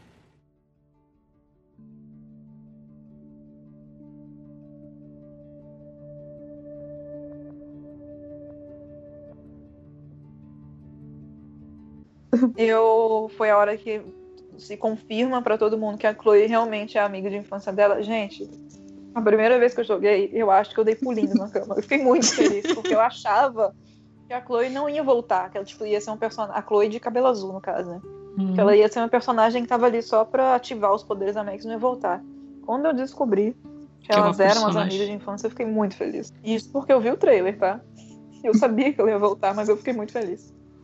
A única coisa que eu vi da Chloe antes de jogar foi ela apontando a arma. Então eu não, não imaginava também que ela seria amiga da Max ou qualquer coisa. Eu já da tenho Chloe uma não, enfim, da história de, personagem de cabelo azul que eu não sabia quem era. disso, acho que é a hora da hora contar a história de dentro do carro, de como a- é difícil a Chloe perdoar. Uhum. É muito difícil, meu Deus do céu. Foi praticamente assim uns 20 minutos de, de dificuldade, perdão. Assim, o trajeto todo ela demonstra, né, que ela tá magoada e tal, mas ao mesmo tempo ela demonstra como ela tá feliz da Max de volta na vida dela. Ela olha assim de um jeito que ela diz, por favor, me dê atenção, não vai embora de novo. Max, nunca critiquei. ao mesmo tempo em que ela fica jogando as coisas na cara, né? Tipo, ah, você, você tá é, feliz de me ver, mas ficou feliz de passar cinco anos sem mandar uma mensagem pra mim. Aí ela que faz aquela carinha, né? Ela, tá bom, tudo bem, já, já perdoei. Vamos, vamos continuar, vamos pra casa. É bem curioso essa, fica- essa parte, justamente por isso, porque você percebe que ela tá realmente magoada, ressentida, tá muito triste. Eh, Aliás, estava muito triste de tudo que tinha acontecido, mas ela também não pode ignorar o fato dela, tantos anos que ela conhece a Max, de pô, essa menina realmente, se eu continuar jogando na cara todo, toda a merda que foi, a gente não vai sair do lugar. É melhor eu preparar o terreno, ficar mais. aceitar que, né, passou todos esses cinco anos e bola pra frente. Vamos viver o. Ela fala essa frase mais futuro, vamos viver o daqui pra frente, o futuro. E também, é, por mais que ela estivesse magoada com a, com a Max durante esses anos, essa mágoa ficou um pouco debaixo do tapete porque ela conheceu Rachel. Então Rachel supriu essa ausência da Max e ela teve uma pessoa é, com quem contar. É... Ah, e outra coisa também legal, que quando elas estão no carro, toca a música tema delas. Meu Deus! Meu coração se encheu de amor e felicidade. Eu acho Só que esse esse, comentário. eu acho que esse é o momento talvez mais emblemático do, do começo do jogo, por mais que já tenha tido, sei lá, uma hora de jogo sem a presença da Chloe, é o primeiro momento que você tem contato com a outra protagonista. Eu, pelo menos, considero a Chloe, apesar de não ser um personagem jogável, a protagonista junto com a Max, porque é a história delas que, são, que guia os cinco capítulos do jogo. E é, como, por ser o primeiro contato, de fato, sem ser a parte anterior que ela é salva, você percebe que essa é a dualidade que você vai ter que lidar com o resto do jogo inteiro. Todo esse conflito das duas, que se naturalmente você já percebe que tem química, mas que ficaram tanto tempo sem se comunicar, tanto tempo que é difícil para elas mesmas interagir, puxar algum tipo de assunto por causa dessa, desse ressentimento. Ao mesmo tempo, 50% ressentimento, 50% alegria de estar de novo juntas. Exato. E aí a Max percebe que nesse confronto entre Nathan e unhas da, da mão dela, o acidentado foi a câmera, a pobre câmera Polaroid. Coitada dela, foi pro saco. E a, obviamente a Chloe já com segundas intenções oferece para arrumar a câmera na casa dela, porque, né? Por que não? Nós já estamos aqui mesmo, né? Vamos lá pra casa, gata. Gata. Imagina a Chloe falando isso. Caso os ouvintes não tenham percebido, nós chipamos um certo casal neste jogo, né? Acho que não. não. Tá. Acho que não deu pra notar ainda não. É, talvez não. o primeiro contato que você tem, assim, com o quarto da Chloe já é aquela aquela coisa, né? Porque parece que passou o, o, tornado do final do jogo dentro do quarto dela. É assim, uma bagunça, coisa revirada por todo canto, lixo, coisa fedida, enfim, de é. tudo você encontra. É o reflexo Aí... da própria Chloe atualmente, né? Você Isso. percebe que tudo que tá ali é bem uma simbologia do, do, da vida dela. E é, também tem isso.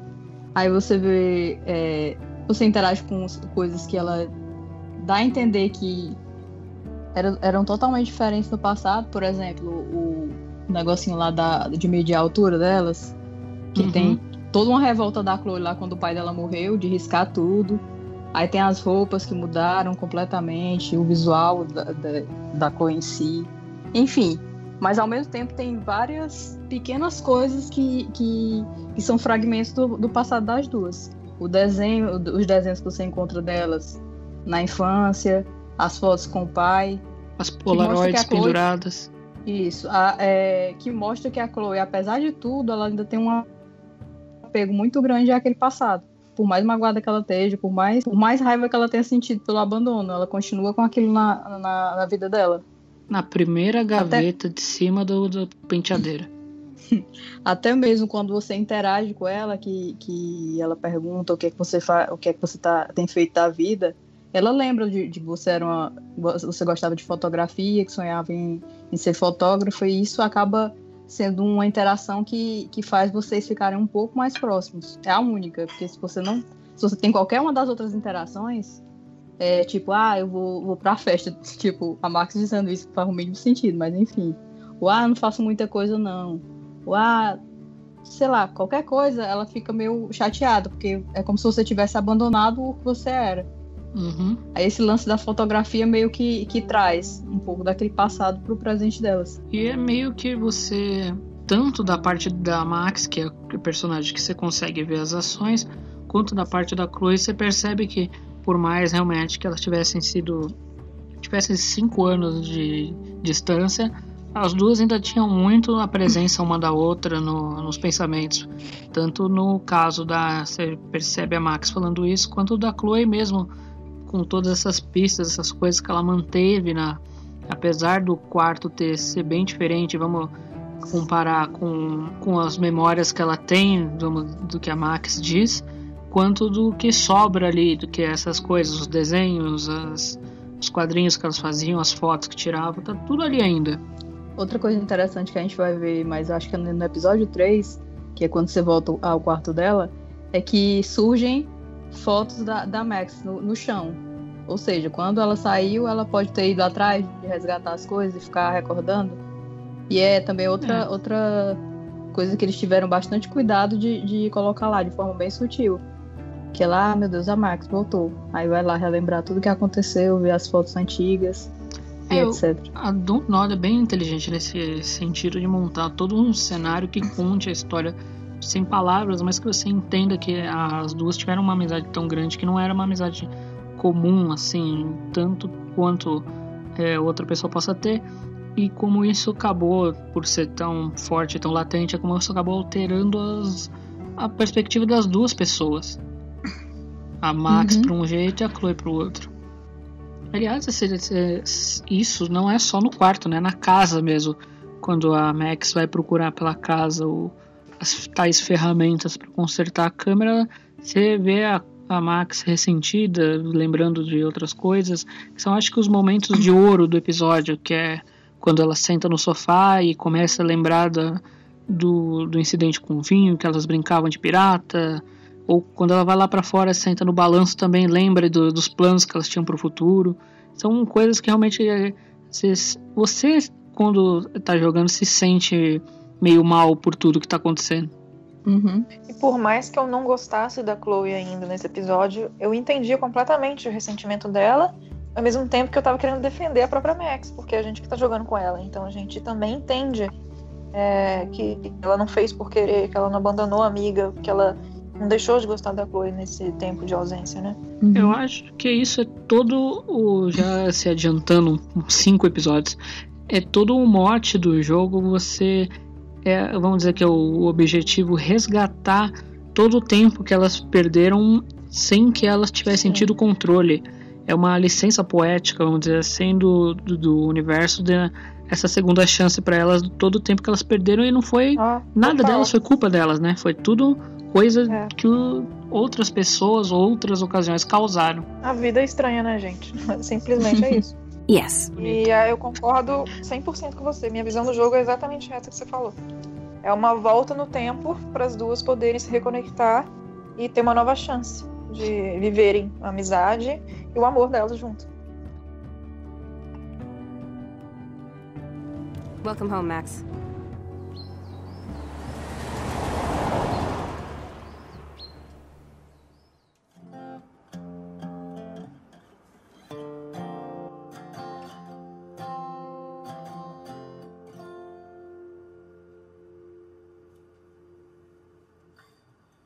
E antes de voltar ao quarto, ela descobre que existe um, que um QG inimigo na garagem do padrasto da Chloe. E pam pam pam. O padrasto da Chloe é o segurança da escola. Então, desses momentos de ouro, tem outros pequenos momentos também bem interessantes que a gente pode citar aqui que valem nota. Por exemplo, Primeiro no banheiro, que a gente acaba encontrando um, um antidepressivo e não faz muita ideia se é da Joyce ou, é- ou se mesmo é da Chloe, né? Porque pelo comportamento dela, ela tem vários indícios de que de, de, de que tá passando por depressão. Além disso, quando você visita o quarto da Joyce, você acha o, o que a Max chama de um santuário do, do, Dave, do David, não, do, do William. William. E, e ela até faz um comentário, tipo, ah, o, o novo marido da Joyce deve ser legal de, tá- de ter deixado ela manter isso aqui. E também acha um, um negócio lá que a Chloe fez pra ela quando era criança. Todo acabado, velho. Um- um- acho que é um colar, uma coisa assim. É um colar com, acho que é conchinhas. Além disso, também tem lá, a- acho que as hipotecas da casa estão vencendo. Ou seja, elas estão passando problemas de, de financeiros. É aquela velha coisa de que você ser realmente xereta para poder mexer em tudo e ter a sua, sua versão da história, ver o que tá acontecendo, descobrir os pormenores.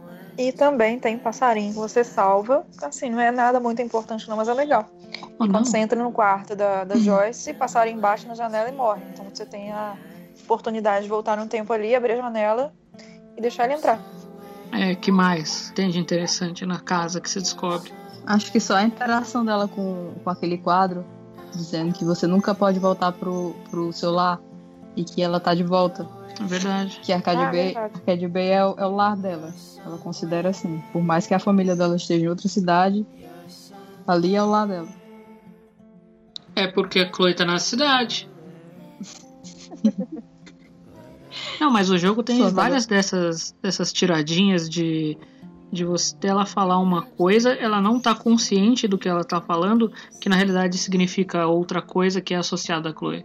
Sim. Igual que ela fala no começo do jogo, quando ela diz que gosta de skatistas. Aí ela Até chega na casa e vê um mural, aí tem lá a Chloe andando de skate. Viu só? Exatamente. Ela, que ela de fala, "Ai, skates desde tenra idade, não é mesmo?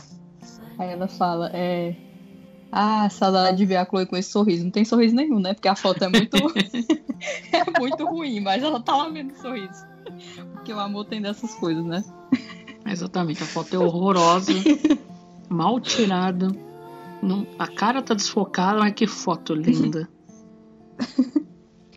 É uma coisa interessante também de salientar é que a- apesar da mudança abrupta, gigantesca, a Max não chega a julgar a Chloe em nenhum momento. Ela não acha, poxa, você tá uma bagaça, hein? Não. Ela continua gostando, que é aquilo, né? Ela, tudo que ela enxerga na Chloe é o que ela já enxergava antes. Então, por mais que a Chloe tivesse careca, com uma roupa de pochete e moletom, ela ia continuar achando, tendo as mesmas impressões. E com uma calça saruel. Uhum. Não, com a calça saruel não dá. Aí não. é um pouco. tá passando um pouco do limite. Já é demais. Nesse, nesse, se- é, nesse momento também tem uma interaçãozinha, não sei se vocês viram, com a secretária eletrônica. Uhum. Tem. Que é o David já dizendo pra Chloe não ir pro ferro velho, que lá é perigoso e tal. Que demonstra que ele tem uma preocupação real com ela. Por mais que ele não saiba como é, lidar com ela, ele de fato se preocupa com ela. E o que que tinha nesse super clichê secreto do padrasto da Chloe? Câmeras de vigilância pela casa inteira. Realmente o cara era paranoico. Eu fiquei olhando até o fim pra ver se tinha no quarto da Chloe, mas não tinha. Só, só tinha Menina, eu no, no deles mesmo. preocupada com isso também. Nossa. Só tinha no de casal mesmo. Mas no resto da casa inteira tem. Aí eu ia ficar realmente preocupada. Esse aí realmente é, é doido sem, sem volta. Eu já achava Mas- ele bastante doido nessa época. Ele é bem paranoico, né? Porque a pessoa desconfia da Kate. Exatamente. Então ele é perturbado. Eu acho que eu só não desconfiei mais dele durante o jogo sobre o desaparecimento da Rachel e todas as tretas que estavam rolando, porque tava muito óbvio que aquilo era um- uma falsa pista, vamos dizer assim. Não, não pode ser Eu esse cara. imaginei, eu imaginei que ele seria tipo o Snape mesmo. No final ele ia se redimir. É, Desde o início eu boa- já imaginei. Uma boa Nossa, comparação. sou muito ingênua, não imaginei nada. Eu também não. So, I can't fix this thing. Are these your new photos? Yeah, I just took them today. Let me see. Booyah, you skank. Karma's a bitch. Nice framing, too. Are you shitting me? That asshole's everywhere. Wait, I've seen this before. Uh, No way. When did you take this? You took this photo, you brat? In the bathroom today. You set off the alarm. That's why Nathan raged after you. It totally makes sense. You hella saved my life.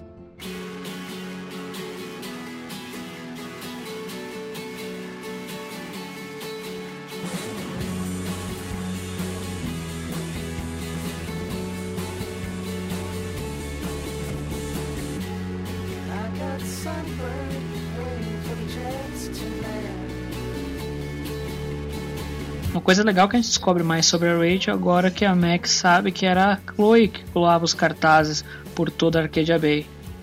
Como a Chloe é muito folgada, ela acaba mandando você mesmo vasculhar o quarto dela atrás de um CD é, para colocar no som. Aí fica só lá te ignorando e, e você lá vasculhando tudo. Aí numa dessas vasculhadas você acaba descobrindo uma caixinha que tem uma, a foto que foi usada para fazer os cartazes da Rachel.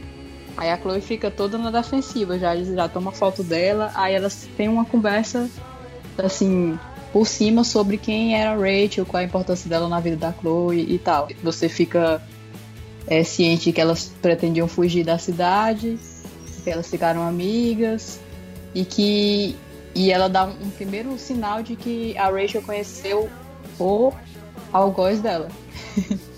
que ela fala que a Rachel disse que conheceu uma pessoa muito especial que mudou a vida dela e, e um belo dia depois disso sumiu. Ou seja, quem seria essa pessoa especial? Muita gente acaba é, até hoje achando que é o Frank, mas não é, acaba sendo o próprio Mark Jefferson. Spoiler. Oh. Outro pam pam pam. Bota um Wowzer no final. Wowzer. Wowzer. E depois de toda essa, essa andança pela casa, a Max tem a triste notícia que a câmera dela já era, não tem mais conserto. Damn it! E aí que a Chloe levanta pra saber, tipo, ah, minha filha, não deu certo mesmo as ferramentas? E ela vê a foto da borboleta em cima da mesa e fala, ah, essas fotos aqui, ah, eu tirei hoje. Ah, minha filha, olha essa foto aqui, eu sei de onde que é. É do banheiro. Você que tava lá, você me salvou, não sei o que, mano, você é foda, não sei o que, maravilhosa. E aí você vê que as coisas entre elas começam a melhorar. Porque a Chloe é, entende que a Max, por mais que, que, quisesse negar que ela esteve no banheiro e tal, não tem como mentir. A Chloe fala, eu conheço você, eu sei quando você tá mentindo. Ai, achei isso tão bonito. e aí a interação entre elas começa a ficar mais legal, mais leve. E a Chloe lembra que ela fez aniversário no mês passado, em setembro, e dá para ela de presente a câmera Polaroid do pai dela. Aí a Max fica, nossa, mas não, não posso aceitar esse presente. Ela, ela fala, pode sim, porque meu pai queria que alguém usasse essa câmera e você é melhor do que ninguém para isso. E aí o humor da Chloe muda uh, drasticamente. Aí ela já fala, nossa, deixa eu botar um som aqui, fumar mais uma maconha só pra variar. E liga o som aí, Max. Mexe aí esqueleto magrelo seu, branco, bunda branca, sei lá que ela fala. e aí eu acho mó bonitinha essa cena, porque a Chloe vai em cima da cama, começa a dançar, aí a Max tira uma foto e ela fala pra Max, vamos dançar, minha filha. E a Max dá aquela dancinha maravilhosa dela. Dura igual um tronco. E aí é, a gente ouve o som do David subindo as escadas e chamando pela Chloe, e aí que ela fala, ih, fudeu, mana desliga esse som, eu tô fumando maconha, o cara vai vir aqui e vai ferrar. E se ele ver você aqui, eu tô morta. E pede para você se esconder. E aí a gente vai para a última grande decisão do jogo, que é nesse momento que a Max decide se esconder e o David entra no quarto, que o ele confronta a Chloe sobre a maconha que tá ali. Aí você escolhe entre sair do armário e defender a Chloe ou ficar no armário. Adoro você... sair do armário, né, gente? Ou... Esse trocadilho era esperado. Ou você pode ficar fora, porque se ela demora muito para se esconder, ela acaba sendo pega pelo David. Bem lembrado, tem essa terceira opção também. É, na primeira vez que eu joguei, eu, se eu não me engano, eu assumi a culpa pela maconha. Ontem eu também assumi a culpa pela maconha, mas eu já fiquei dentro do armário, acho que na segunda vez que eu joguei. E o David chega a dar um tapa na cara da Chloe e eu fiquei puta, porque eu já tava assim, Mose, não, ninguém pode fazer isso com Mose. Aí eu resolvo sair do armário. Eu testei as, as, as todas as opções, eu acho. Mas, enfim, eu não podia ficar dentro do armário vendo ele bater nela, então. Porque no começo eu, eu pensei, ah não, é melhor ficar dentro do armário porque senão vai dar uma merda ainda maior. Aí ele bateu nela, aí eu não. Exato. Tenho que voltar e sair do armário e tomar e, e assumir a culpa, porque, enfim, o que ele vai fazer comigo? Nada. É. Aí pronto, ficou por isso. É, eu acho que antes de tudo, você ter essa noção que o David pode bater na Chloe é uma coisa que te deixa tão puto, tão indignado, que é impossível você não aceitar tomar culpa e também ao mesmo tempo não você não ficar com raiva do personagem até o fatídico quinto episódio é uma coisa, vamos dizer assim, é intragável você ver essa cena, você ver alguém batendo em outra pessoa desse jeito. Nossa, eu realmente fiquei muito. Desculpa, não ter outro palavrão, vai ser esse monte de, de censura em cima. E sim, eu saí do armário também por causa da, da maconha da Chloe, coitada. Deixa a menina fumar, coitada. Hella yes! Legal também a, a simbologia do sair do armário pela Chloe.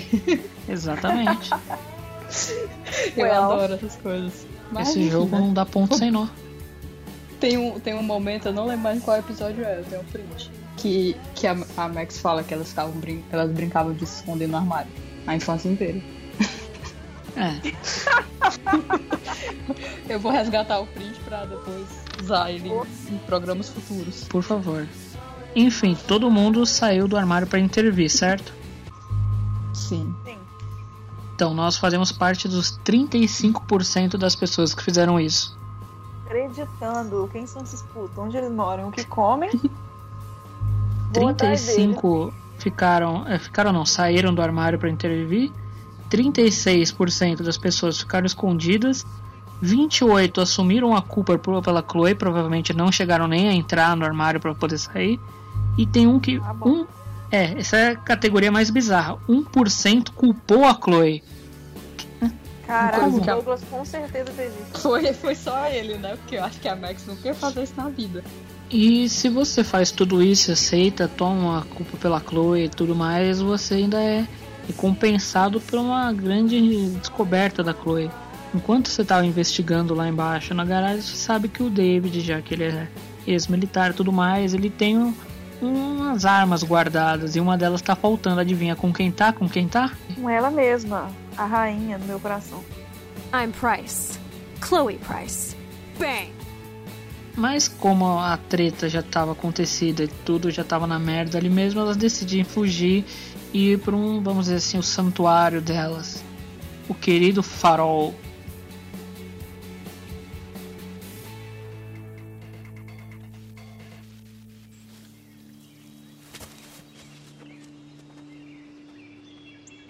Awesome sauce? Totally reminds me of when we were kids. Come on, Slowpoke! Hold on. I haven't been here in forever. So why do I feel like I was just here?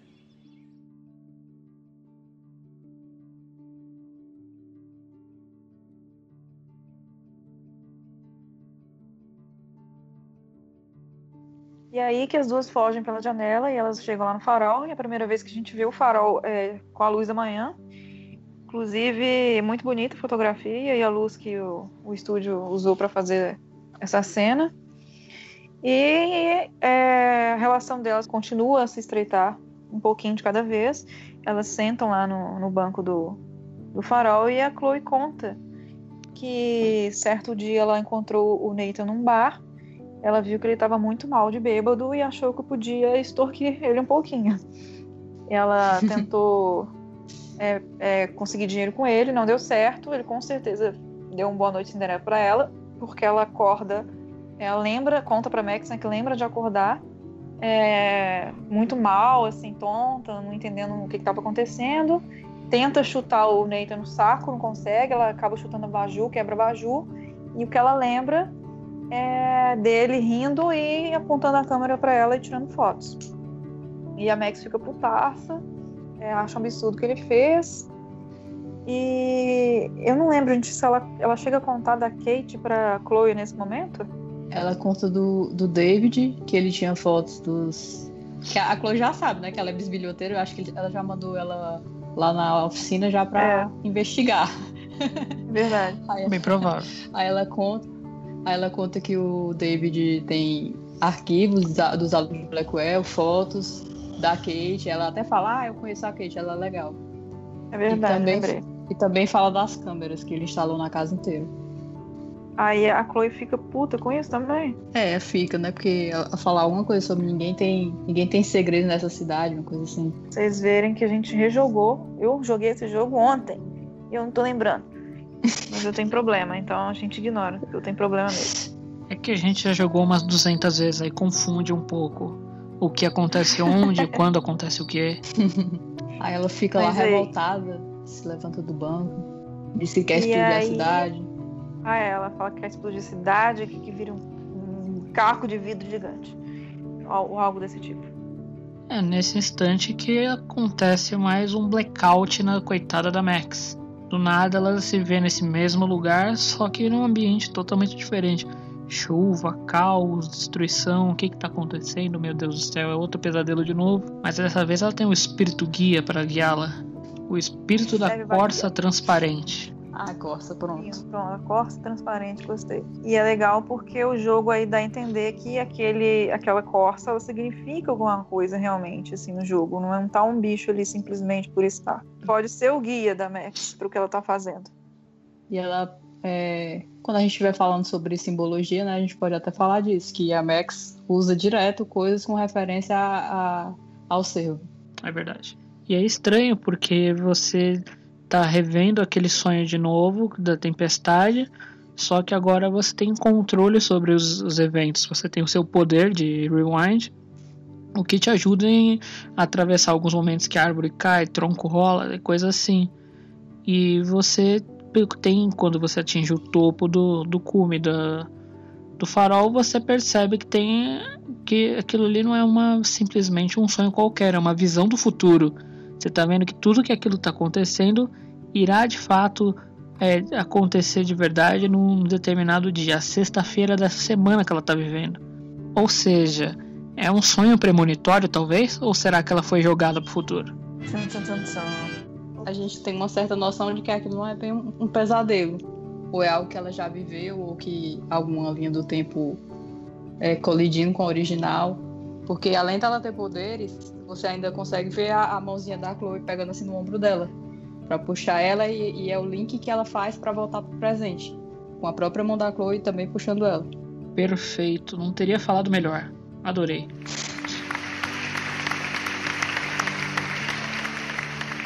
Eles ainda usam aquele recurso bem que ali eu acho meio clichê, que eles falam, ah, Max, isso não é um videogame nem, nem um anime. Mas enfim, a gente tá um desconto, né? E é legal isso, porque você vê o, o final é quando ela percebe que isso, a Max percebe que tudo isso ela não vai resolver sozinha, ela confia na Chloe para contar tudo essa maluquice que ela tá fazendo, que por mais que ela não acredite a princípio, acho que é uma mensagem literalmente vinda dos céus diz que tem alguma coisa bem bizarra acontecendo, porque em pleno verão começa a nevar.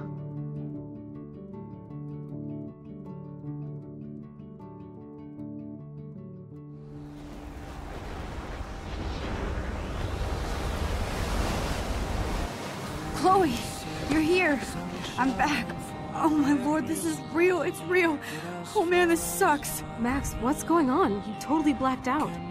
I didn't black out. I had another vision. The town is going to get wiped out by a tornado.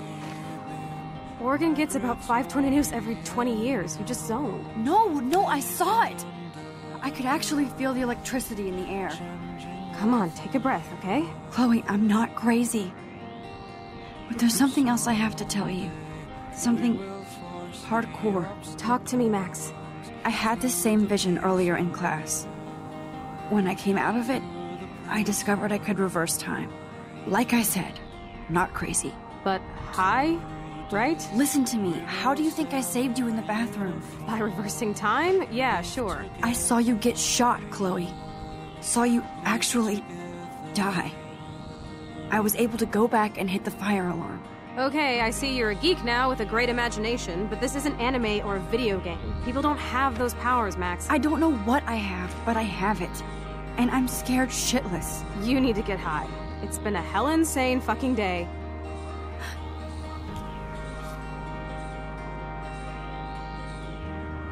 What the hell is this? Snowflakes? It's like 80 degrees. How? Climate change. Or a storm is coming. Max, start from the beginning. Tell me everything.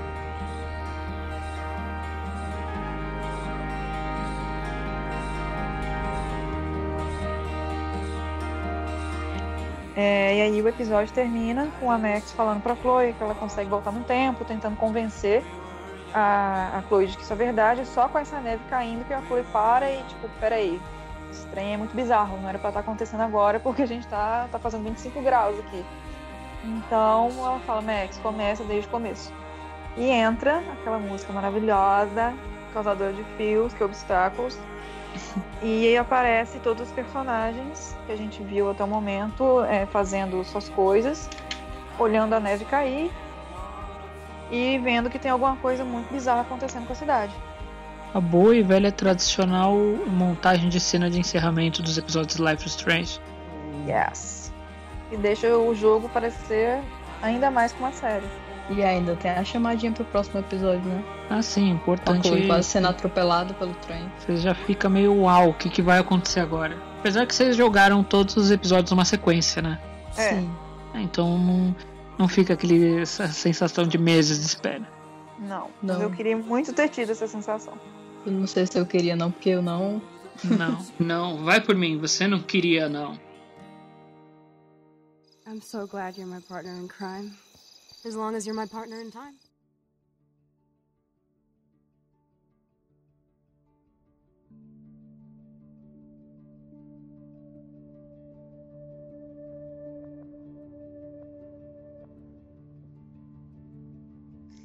É, como eu falei no episódio do passado do podcast, Life is Strange foi o primeiro desses jogos com narrativa que eu experimentei. Então eu gostei bastante do primeiro episódio.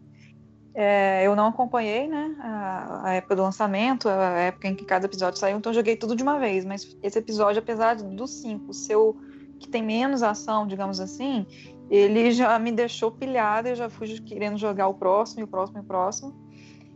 E, mas é isso, é um episódio de preparação do terreno, digamos assim, que você vai conhecer os personagens, conhecer o protagonista, descobrir, é, controlar o tempo e tal.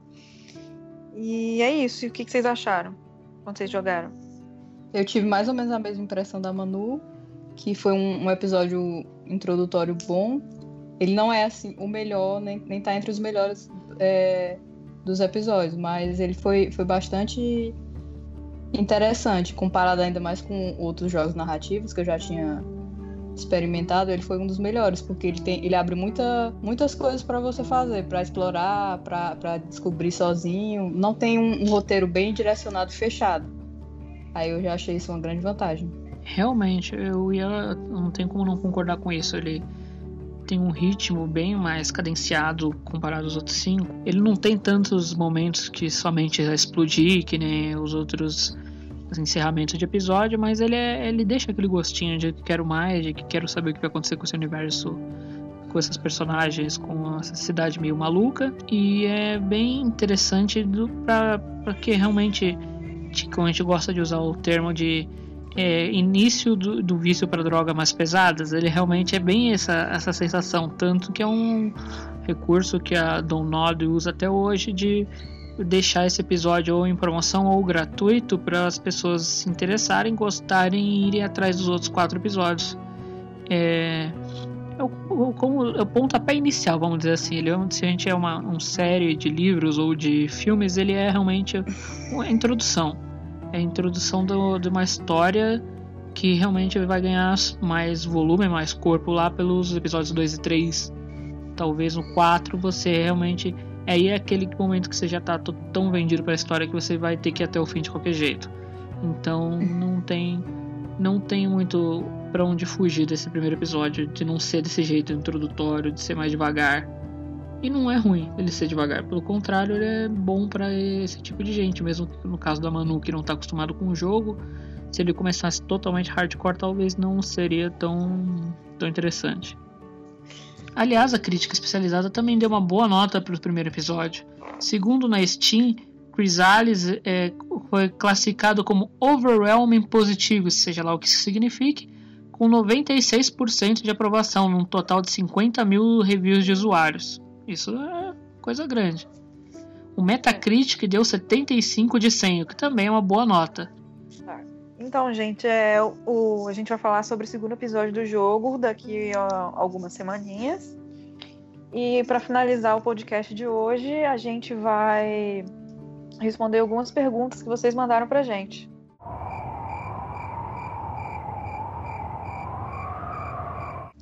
Bom, não tivemos nenhuma pergunta. Gente, não fiquem acanhados, tá? A gente tá aqui para responder mesmo, umas dúvidas, qualquer coisa que vocês quiserem, pode mandar. Carência, hashtag carência. We hella deserve it.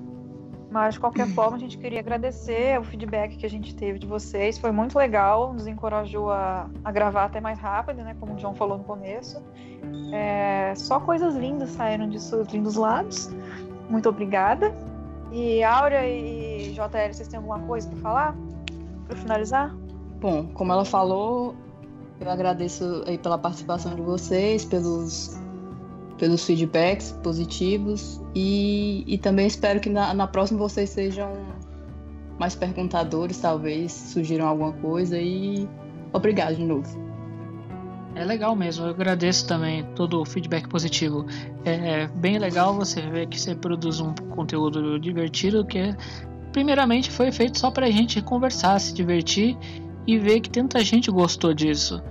É, tanto ver essa, essa recepção legal de vocês faz a gente ter cada vez mais vontade de continuar gravando. Então, vamos embora, vamos gravar todos os cinco episódios: Before the Storm, Farewell, Captain Spirit e, quiçá, Life Strange 2. Quiçá não, com certeza, eu diria. Então, pessoal, obrigada por ouvir a gente e até a próxima.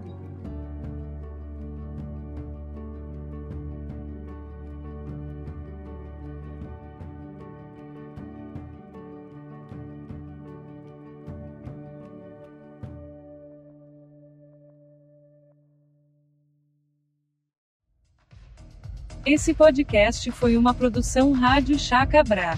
Nessa edição fica o nosso agradecimento especial às Graham Fielders que ouviram até o final apesar das advertências. Ao 4G da Manu que segurou o tranco quando o Wi-Fi falhou. E as cápsulas de café Nespresso que mantiveram o editor acordado até altas horas da madrugada. Paga nós Nespresso.